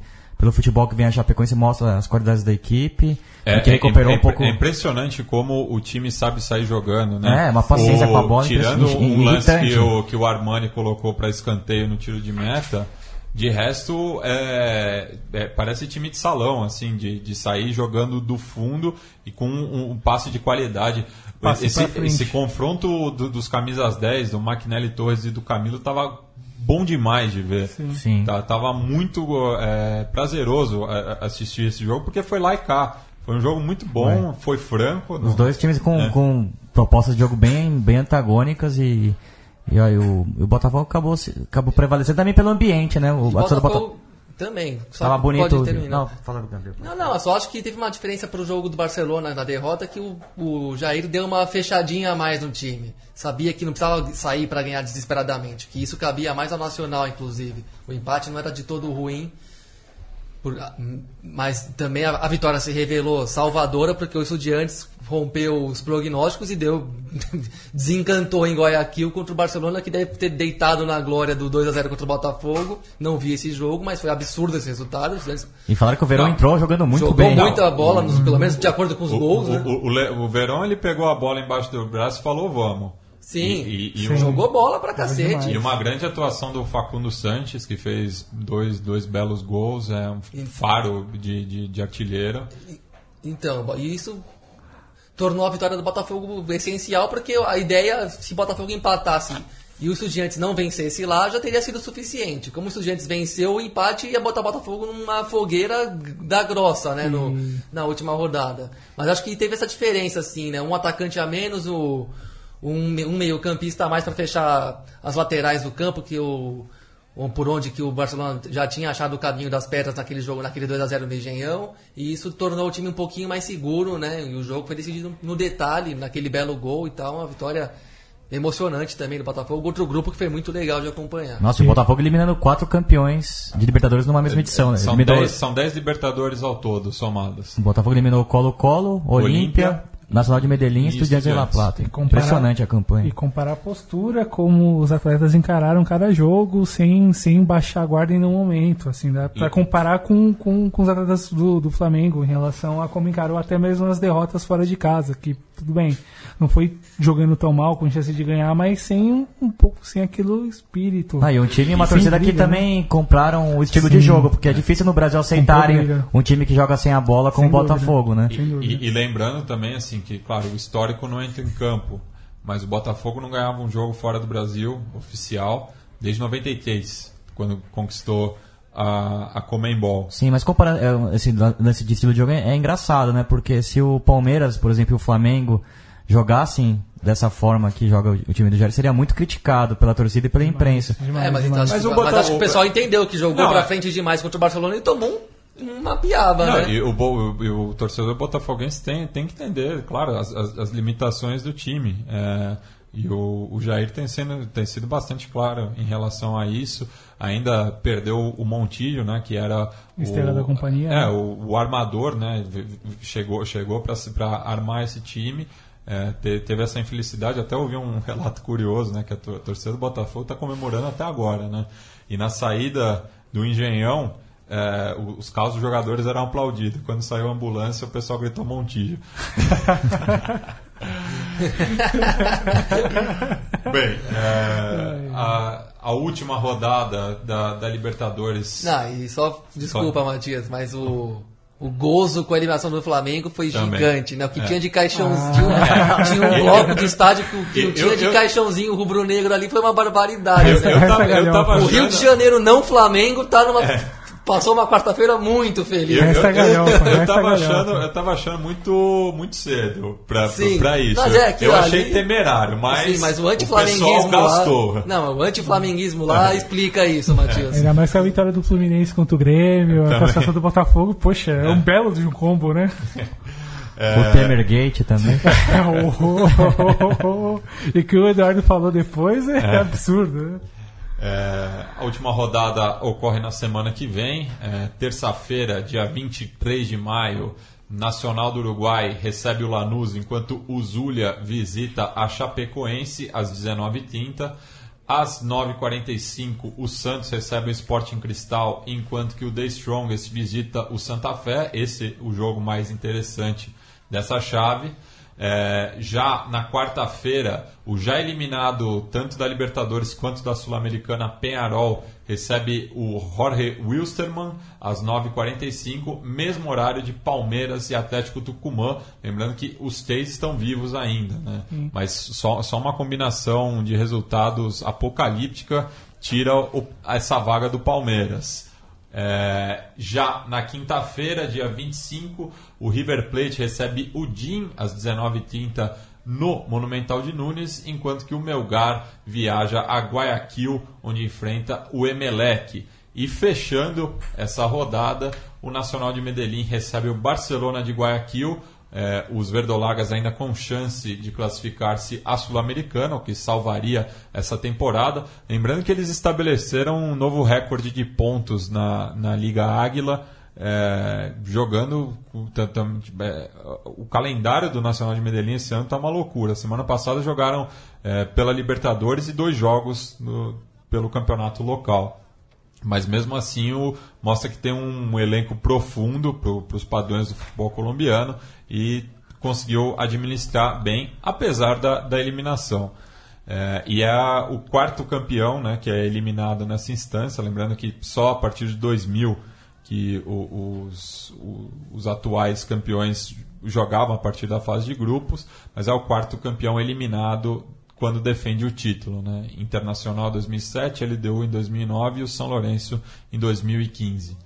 E é, fechando o, é, ainda no, no grupo é, de, do Botafogo, né? O Fogão visita o Estudiantes La Plata no Estádio Único e pelo grupo do Grêmio, grupo 8, o confronto interessantíssimo Disputa também. pela segunda vaga. É, né? pelas, não, o, o, Grêmio também não está classificado. Ah, é mas é, é, a mesma situação do Palmeiras. Mas recebe, agora com o Zamora em casa, Recebe o, o, o, uma, o Zamora. Uma situação até melhor pro Grêmio. Até melhor né? porque o Zamora está melhor. eliminado de tudo. Porque o, É, o E não ganhou de ninguém. Então, porque o Tucumã anda vivendo babando. É. E, poxa, É, a gente e já mostra que- qualidade como visitante. O que vier, o que vier pra, pra eles é lucro. Depois do, do, do, do- do épico na, na, na pré-Libertadores, poxa, tá lindo se os caras vierem aqui. E vai ficar mais vindo pra eles, pra eles se apontarem. Espero que não, mas enfim. né? É, o Zampedri vai virar nome de avenida. Né? Então, O nome de muitos filhos corintianos, São Paulinos, tipo o por exemplo. Né? E o Deportes Equipe visita o Guarani de Assunção, enquanto que o Grêmio recebe o Zamora. É, a gente falou né, do, do, do paralelismo é, dessa rodada com a situação política, juntando né, os dois primeiros blocos. Vou chamar agora o nosso quadro das lembranças. Recuerdos de Ipacaraí.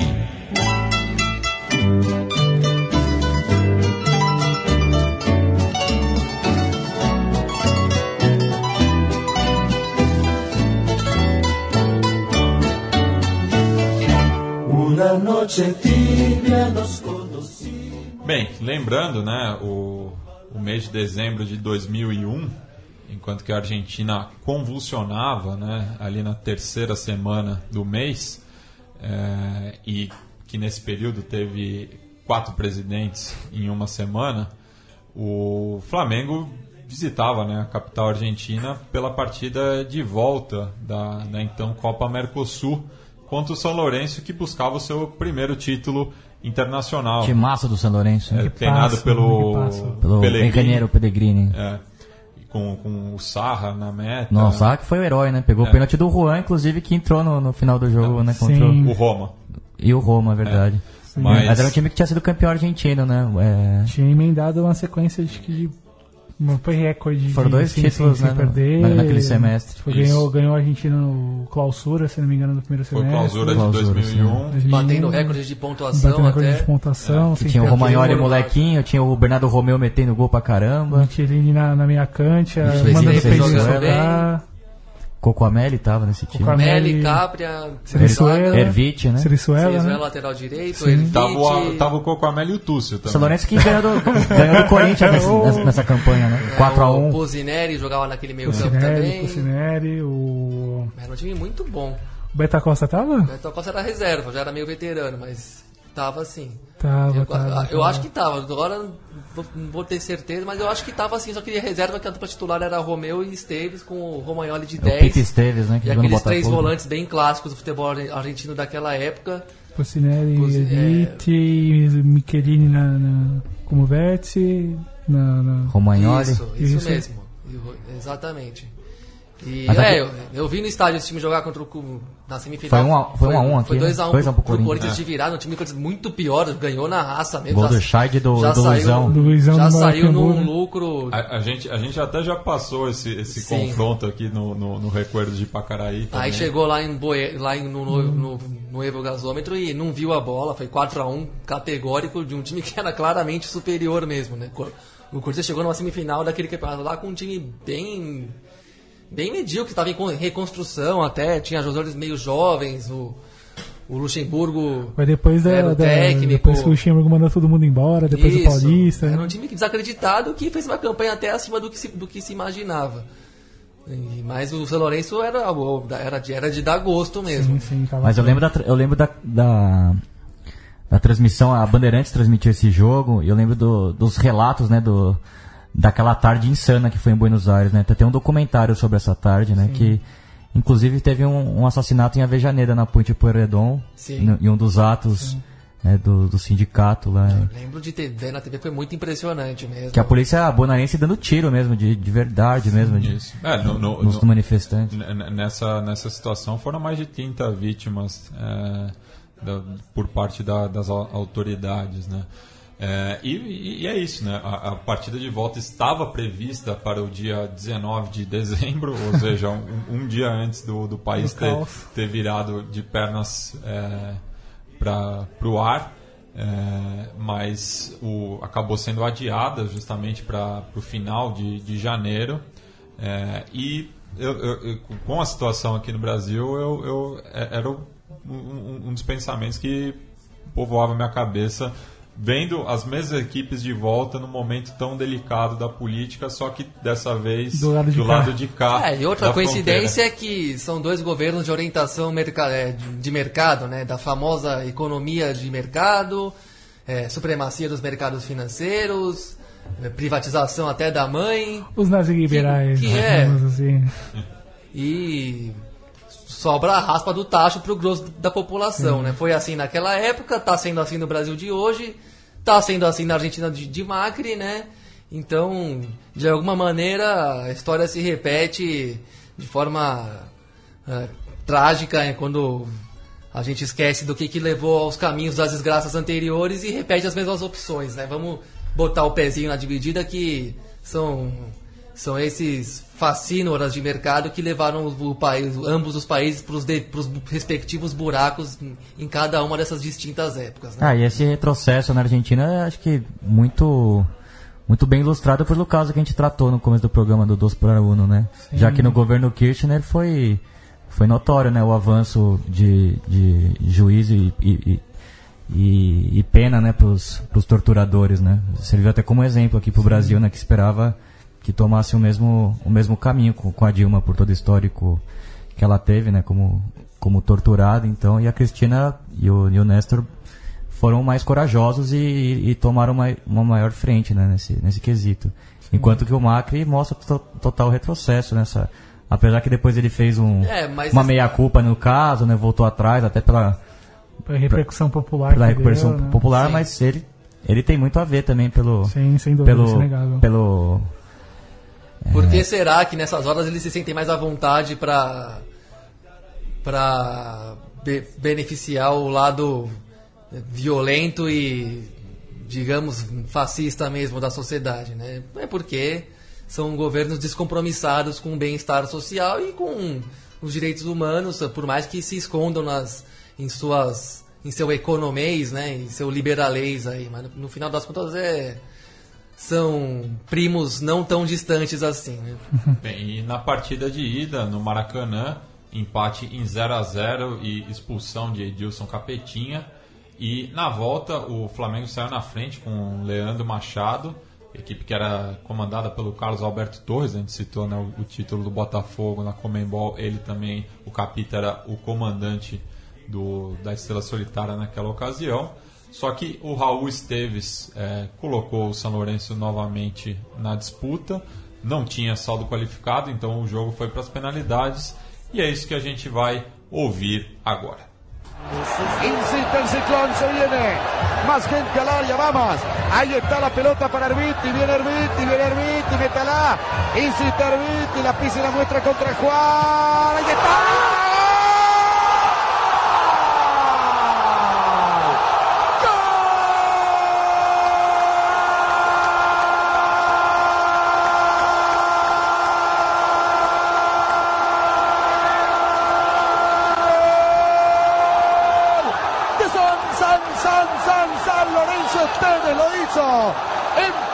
Partido a los 22 minutos del, del segundo tiempo. Tras jugada de vuelta de Herbiti. pudo empatar. San Lorenzo tenía tiempo. Igual a la final de la Mercosur. Empata el Narigón Esteves. San Lorenzo 1. Allí Barro 1. Esteves Atajó Saca. El hombre de la noche en San Lorenzo. Y falta el de San Lorenzo todavía. Falta el de San Lorenzo todavía. Media copa de San Lorenzo miembro. Atención. Se adelanta Capria.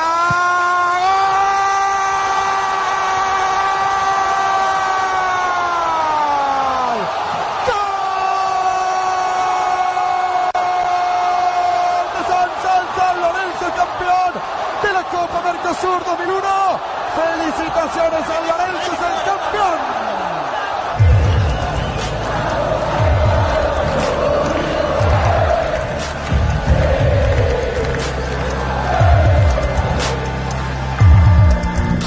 De poder darle el título a la institución, mucho más en los momentos que se vienen en Argentina, que son, son muy difíciles la gente merecía esta alegría. Creo que es un trabajo de todo un cuerpo técnico, un plantel de jugadores que, que entregárselo primera a San Lorenzo es eh, imborrable.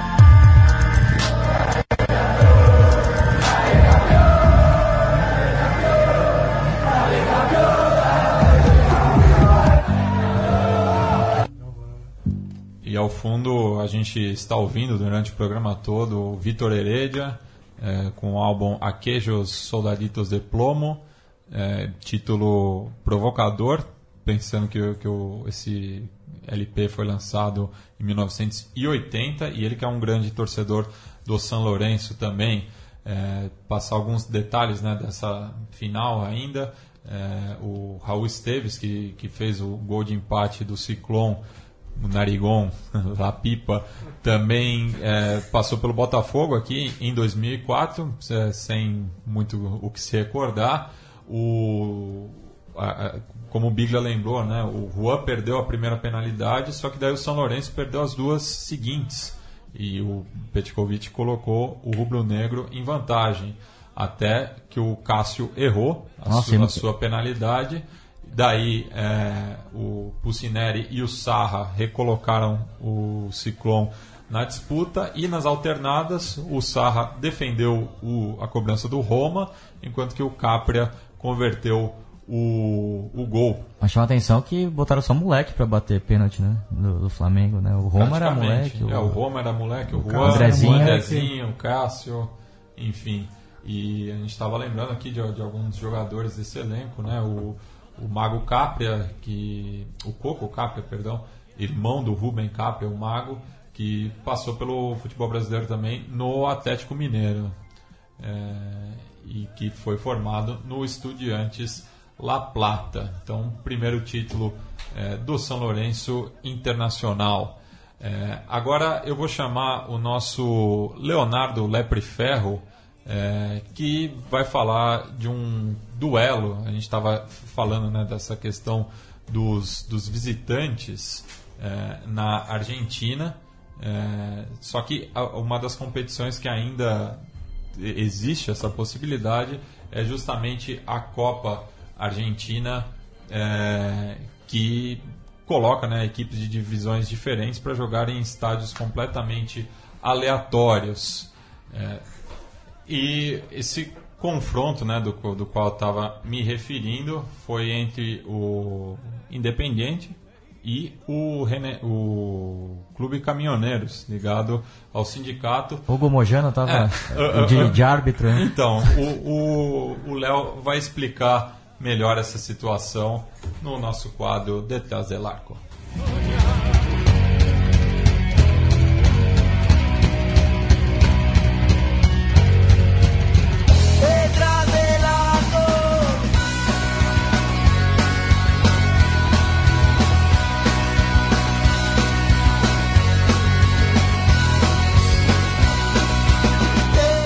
Salve Mate, salve amigos do Sudaca. Estamos aí, né? Mais uma semana para falar sobre os acontecimentos das bancadas pelo nosso continente. E o que chamou a atenção nessa semana foi o partido pela Copa Argentina entre Independente e Caminhoneiros. É, o clube, os dois clubes dos Mojanos, né? O Hugo Mojano, presidente do, do Independiente, e o Pablo Mojano, um dos filhos dele, é, dirige o Caminhoneiros, um, um, um, time que tem um clube que só tem nove anos de idade, que foi inclusive engenhado, que foi criado pelo, pelo Hugo Mochano e que envolve todo o sindicato dos caminhoneiros de, de, da Argentina. Né? Por isso o que chamou a atenção foi a quantidade de público na cancha do Quil, de Quilmes é, da, torcida, da torcida do clube de menor expressão, né? do, do Caminhoneiros, que levou 8 mil pessoas. Vale aclarar que todas essas entradas foram compradas pelos, pelo sindicato e foram distribuídas é, no clube. Né? Então eles, eles distribuíram entre os atletas, os familiares dos atletas e deram ali algumas facilidades, né, como micros, ônibus para levar esse pessoal é, do Clube Caminhoneiros, que é de Echeveria, até, a, até Quilmes para assistir o jogo. Óbvio que todo mundo ali, por, por ser um clube tão jovem, né, só apenas é, nove anos de, de, idade, nove anos de fundação, óbvio que é todo, todo mundo ali é doble camiseta, né? São todas pessoas relacionadas ou com algum vínculo com o sindicato, mas que na verdade torcem para outros clubes e por causa das facilidades que, que ofereceu o sindicato para acompanhar a partida, estiveram lá presentes para acompanhar esse duelo contra o Rojo. Duelo que o Independiente acabou vencendo nas penalidades e avançou.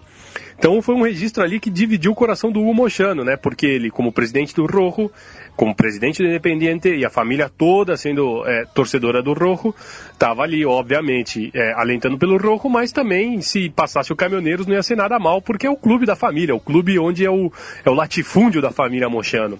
E o que chamava a atenção era as, os casacos, né, as campeiras que o pessoal do Caminhoneiros é, utilizava aquela, com as cores características do sindicato, a cor verde e branca, né, sobretudo verde, e nas campeiras, na parte das costas, ali o, o símbolo do Partido Justicialista e atrás o, o, a frase La vida por Mochano. Seja, é, mais uma vez, como a gente tem acompanhado ao, nesses últimos anos, nas últimas décadas, o futebol servindo como trampolim político para muitas personalidades do continente. Foi assim na Argentina, foi assim no Paraguai, foi assim no Chile. É, e parece que vai ser assim também com Hugo Mochano, né, um sindicalista que já mostrou suas garras, sua força no, no período kirchnerista, quando ele convocava as grandes greves gerais curiosamente, o, o, sindicalista que no começo do ano esteve contra a greve dos, dos jogadores e que agora está dando mais uma demonstração de força, né? Já está presidindo um clube de futebol, é braço forte na AFA, é figura importante nas decisões políticas do país, da Argentina, e que aos pouquinhos vai galgando cada vez mais um degrau para as futuras pretensões, que ninguém esconde, ou, ou ele não esconde, mas é, todo mundo sabe que Hugo Mojano em algum momento ou outro vai tentar é, se lançar como presidente da Argentina. É, no mais é isso, Mate. Fica aí o um abraço para para vocês aí na mesa, um saludo para todo mundo, para os nossos ouvintes e semana que vem tamo, tamo junto de novo com algum outro assunto do nosso continente sudaca. Um abraço, saludo, nos vemos. E a gente estava comentando aí, Léo, é, aqui em off, sobre se, se, se tivesse, tivesse, uma possibilidade. A gente lembrou né, do, do, time da Força Sindical, que jogou as divisões de acesso do, do Campeonato Paulista, disputou Copa São Paulo com as categorias de base. Até meu amigo de infância, o, o Marco Aurélio, jogou, é, jogou uma Copa São Paulo pela, pela equipe do Paulinho. Mas é, é, é uma situação bizarra, né? E eu lembro que, o, principalmente o, o, Sindicato dos Caminhoneiros, quando o Corinthians foi disputar a final da Libertadores contra o Boca Juniors, estava é, tendo uma manifestação massiva por toda a Argentina, convocada justamente pelos moianos, e torcedores do Corinthians e do, do Sindicato dos Caminhoneiros se estranharam porque os corintianos viram muita gente de verde reunida e não deu outra, né? então ali na, na, nas proximidades né? da 9 de julho teve uma troca de gentilezas entre alvinegros e alviverdes. É, a gente estava ouvindo aí na primeira faixa também do, do, do álbum do Vitor Heredia, Todavia Cantamos, um, uma melodia clássica né, dos Tablones, Bigler. Você estava lembrando é, de, de, um tema que o Racing canta para os estudiantes. Né? É, que o Racing tem amizade histórica com, com o Rinásia La Plata. A, né? Até uma, uma questão peronista e depois kirchnerista, né? É verdade, né? Que Porque... a Cristina era, era Rinásia e, e o, Nestor, Nestor era é, racinguista, é verdade. E, e, a Eva Peron era é, clipeira e tem, tinha essa relação do Peron que Nossa, a gente cara, que karma, falou um pouco no começo do programa. E duas equipes sofre- que sofrem muito, É. né? Muita mufa. E que perderam seus clássicos no, no último domingo, Sim, né? O Rinazia perdeu pro Estudiantes 1x0 e o Racing 2x0. Mas o Racing cantava, eu lembro que eu fui no jogo e cantava. Se se não gritamos todos, parecemos estudiantes. Se não gritamos todos, parecemos estudiantes. E, e, a- e a, a Enteada Chacarita canta Somos de la gloriosa banda del funebrero La que va a toda parte se aguantó el descenso A pesar de los gases, los palos recibidos Sigo estando a tu lado, funebrero querido Funebrero querido Funebreiro que perdeu, né? Feio no Perdeu, semana né? tá, tá difícil a classificação. Um, um- um ponto em nove conquistados Amanhã joga com o All Boys Tá o Argentinos e o Brown, né? É, o Burrito Ribeiro foi afastado pelo Gato Cochete, enfim, né, não- não- um panorama não muito favorável ao Chaka, como sempre. Mas eh, você citou né, os clássicos, a gente citou bastante a rodada de clássicos de uma margem do Rio da Prata, mas do outro também teve um clássico importante, né, o clássico de la Vicha, eh, e que contou com a vitória do conjunto Picapiedra, do, do Rampla Juniors, depois de nove anos sem vencer o rival. Eh, e também durante a semana teve um, um caso ligado ao, ao Detrazelarco, né? porque no, no clássico disputado pela terceira, né? terceira divisão dos times, o que seria aqui no Brasil seria o- os Júniors, né? Sub-20. É, o Sub-20.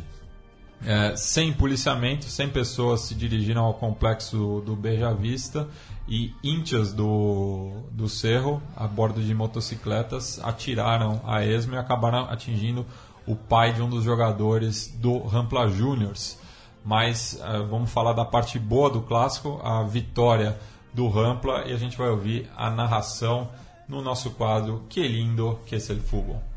La pelota. Arranca por la derecha el genio del fútbol mundial. Y deja el tercero a tocar para Borruchaga siempre Maradona. Genio, genio, genio.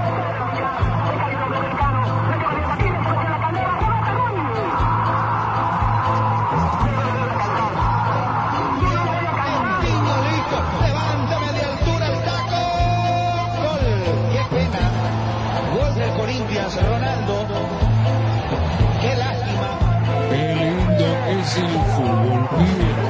Qué lindo que es el fútbol, pibe.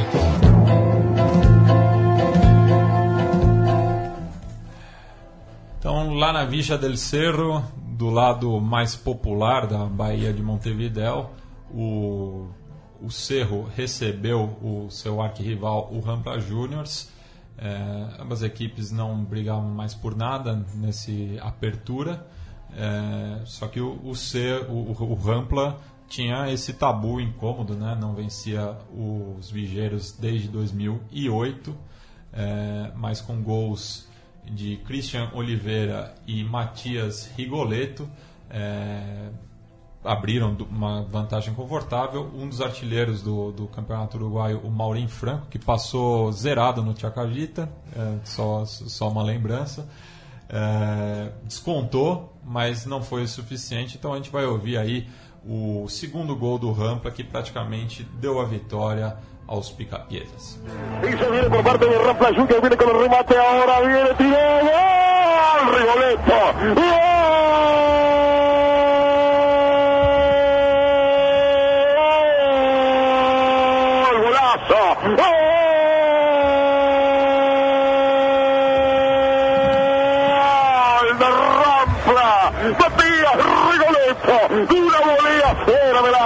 por encima de Doritos, increíble, el mejor gol del fin de semana, se los juraría, es un tiro bárbaro de volea sin mirar de espalda girando sobre el arco de la tribuna Paraguay, la gente de Rampla no lo puede creer, está a minutos de conseguir una victoria de oro, Matías Rigoletto le permite a Rampla ganar el partido 2 a 0. Un golazo de Rigoletto, un hombre de la casa, genuino de la institución. De volea no pudo hacer nada el Meta Britos y Rampla que de la mano del Ronco nuevamente va a ganar un clásico. No lo hacía desde el año 2008. Ouvimos aí a transmissão partidária da Tirando Paredes, relato de Fabian Bertolini. E o Uruguai tem novo campeão, né? O defensor ganhou a apertura, mas lembrando que lá a situação é diferente, né? O, o, os, os, campeonatos curtos não valem como título, né? Ainda a gente esse ano tá, tá uma zona no Uruguai, porque vai ter ainda o intermédio e o clausura. É, enfim, não, não, sei qual que vai ser ainda o arranjo para definir o campeão nacional, mas o defensor que tinha ganhado na rodada anterior no confronto direto com o Nacional é, se conseguiu tirar a vantagem né, do, do, dos tricolores é, e dependia só de si para ser campeão. E foi uma rodada bem, bastante movimentada, porque o Nacional é, jogava contra o Sudamérica no, no Centenário. O Busson começou ganhando por 2 a 0, o Nacional descontou, o quadro naranja ampliou a vantagem, o Nacional é, buscou a virada 4 a 3 enquanto que no Parque Capurro, é, em, cabe lembrar a bela matéria do Yuri Miller no blog Meia Encarnada, tocado pelo Douglas Seconello, que é, é, um terreno que corre risco né, pela intendência de Montevidéu. É, então, talvez possa ter sido um dos últimos jogos de, de importância ali às margens é, do, do Rio da Prata, mas é, no confronto entre os quadros violetas, o defensor saiu na frente, o Fênix empatou e o autor do primeiro gol, né, o, o Max, o Max Gonzalez, é, acabou virando e conquistando o título do Apertura para o defensor. Ele que está sendo negociado, né, Biglia? Já está certo com, com o Celta, né?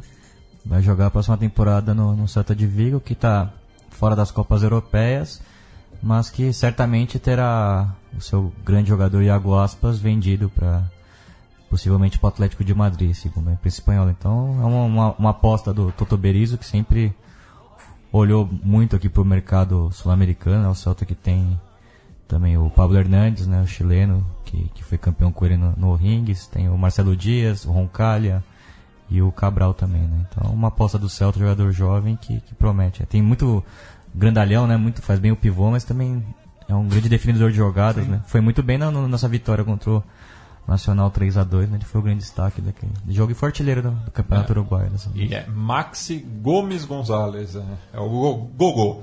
É, E outro campeonato que definirá o seu campeão nesse final de semana é o Clausura chileno, que contou com uma peteada do Colo-Colo, né? Era o líder isolado, mas recebeu o Antofagasta no Monumental da Via Aureliano, empatou por 1 a 1 e a Universidade de Chile aproveitou o tropeço do rival, ganhou do O'Higgins em Rancagua por 3 a 0 e amanhã, no mesmo horário, né, às 16 horas, o Colo-Colo vai até o deserto visitar o reba já rebaixado Cobressal, é, também confronto direto, né? Foi, foi o jogo contra o Santiago Wanderers na Praia Antia e o quadro Caturro acabou permanecendo na primeira divisão.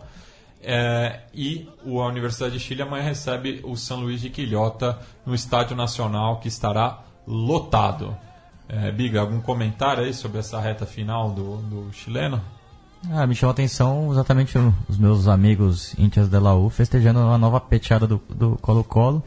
Nessa década, é, são quatro casos de, de títulos que o Colo-Colo deixou escapar nas rodadas finais, né? Lá no, no futebol chileno, né? O Colo-Colo que. E, isso, com o Pablo Guedes que perdeu também pro Botafogo na, na pré-Libertadores. E isso que geralmente é uma, é uma gozação com a Católica, né? A Católica que tem essa fama de. Vários subcampeonatos. É, de, né? de entregar os, os pontos no final. É, a Católica que vinha de dois títulos, né? E é. fez uma campanha também abaixo, focou muito na Libertadores e acabou ficando sem os dois troféus da, tempo, do, da mas, mas pode, joga amanhã contra a Universidade de Concepción num confronto direto pela vaga da Sul-Americana do ano que vem. Ainda mais porque perdeu o Nicolás Castilho, né? Sim, o futebol mexicano, que era grande nome do, do futebol nacional, né? Isso.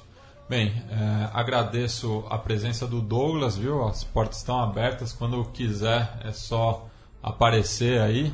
Opa, é, e, e, sorte pro, pro Palmeiras, vo- você que, que nem o nosso outro ouvinte, apresentador do It's Time aqui, o Bruno Fares, que é torcedor do Palmeiras, mas que tem um carinho pelo São Lourenço. Muito obrigado, Matias, pela possibilidade de, de poder participar aqui com vocês. Um- uma noite gelada de sexta-feira, poder discutir sobre futebol sul-americano, os temas importantes e aproveitar o espaço para, pois bem, mandar um beijo e um te amo para minha namorada Helen.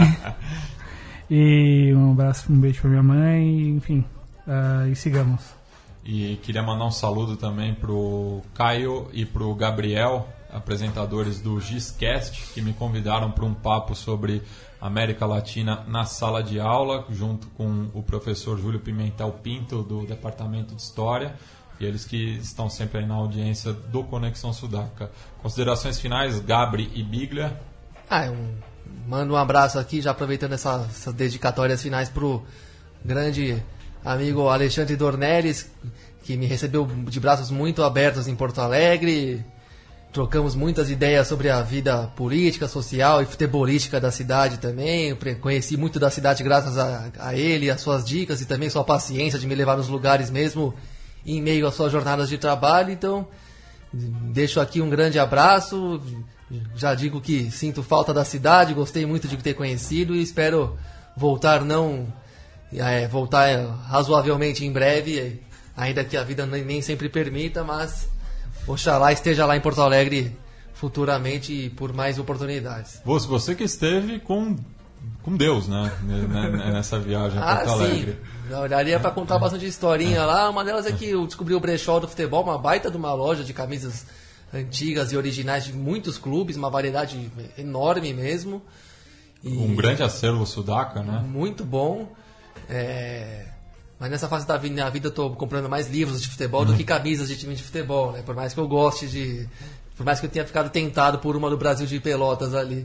É, mas, enfim, do nada, eis que aparece Darley de Deus na loja. E aí, nu- numa breve conversa, soltou algumas boas pérolas, né? Uma que, quando dá separação. Não sei se eu podia falar isso aqui no ar, mas foda-se. Mas quando dá separação. Quando dá separação dele, ele disse que uma das grandes filhas da putagens da mulher dele foi queimar a coleção de camisas e materiais esportivos que ele tinha colecionado Meu desde, Deus, desde a época de juvenil dele. Caramba, nossa. Então, Isso não se faz. Novos elementos Tinha na a camisa do história. Iguita lá de Tinha 95, essa- assim. É, Nossa, devia ter. nossa. Não é isso, velho. História pesada mesmo. Falou, aí eu falei, cumprimentei ele por um pelo pelos é, como- pelos entreveros da partida contra o Palmeiras na Libertadores de 95, como bom corintiano, ele disse que os corintianos lembram bastante bem desse jogo e Tem o uma com o comentário Robinho também, clássica, lá em 2002, é, semifinal de essa- 2002. é verdade, eu não lembrava dessa, eu podia ter falado. E Ixi, a um é comentário, inte- um comentário engraçado dele foi que- sobre a Atlanta 96, né? Que ele foi goleiro reserva daquela Olimpíada. Ele falando daquela, aquela, aquele rolê, aquela discussão já habitual sobre como é a- a- as baladas da, vida, da Vila Olímpica. E o Darley soltou que faltou Vila Olímpica, Vila Olímpica para o Brasil ser campeão. Que ficaram lá muito encastelado, concentrado, alia, ali- alijado mesmo das Olimpíadas, e isso na, na visão dele, falando, ele até falou meio sério isso, e isso fez mal pro time, alienou de um jeito que não precisava da- do que estava pegando ali na Olimpíada. Mas era um timaço da Nigéria que depois venceu a final contra um timaço da Argentina também. Era- só- foi muito pesada essa Olimpíada. Último O- o- lance do jogo, velho. Os- as três, três delegações que subiram ao pódio, Sim. qualquer uma poderia ser merecedora da, da medalha de ouro. Biglia? Ah, agradecer o programa muito legal mesmo. Parabéns pro Matias por ter chamado o Juliana. Um livro que dá muita vontade de ler. Os Desaparecidos de Racing. Baita história, então. E, e agradecer novamente aí o grande mestre que divinil aí por, tantos ensinamentos. E, e fica o programa novamente dedicado a ele. E um abraço também pro Cecel Araújo, que me levou na Arena do Grêmio. Também tive a oportunidade de conhecer mais um estádio aí. Depois a gente faz algumas considerações, mas Mas semana, semana tá aí um cara just- muito gente É. fina. Justamente quando o Grêmio decide a, a sua classificação ou não contra o Zamora jogando ali no bairro do Humaitá. É, a gente vai encerrar o programa com um tema, acho que bem próprio, né, para os últimos acontecimentos, para sempre, né, um, um hino aí das ruas que ganhou uma versão da banda La Mosca Tsetse, que, que é outra também é, banda clássica nos tablones, cujo vocalista, o Guillermo Noveges, é, íntia declarado do São Lourenço, inclusive participou de vários recitais é, na, naquelas marchas é, da, da, torcida do São Lourenço pela lei de restituição histórica em 2012. Então vamos fechar aí com Que se vacham todos.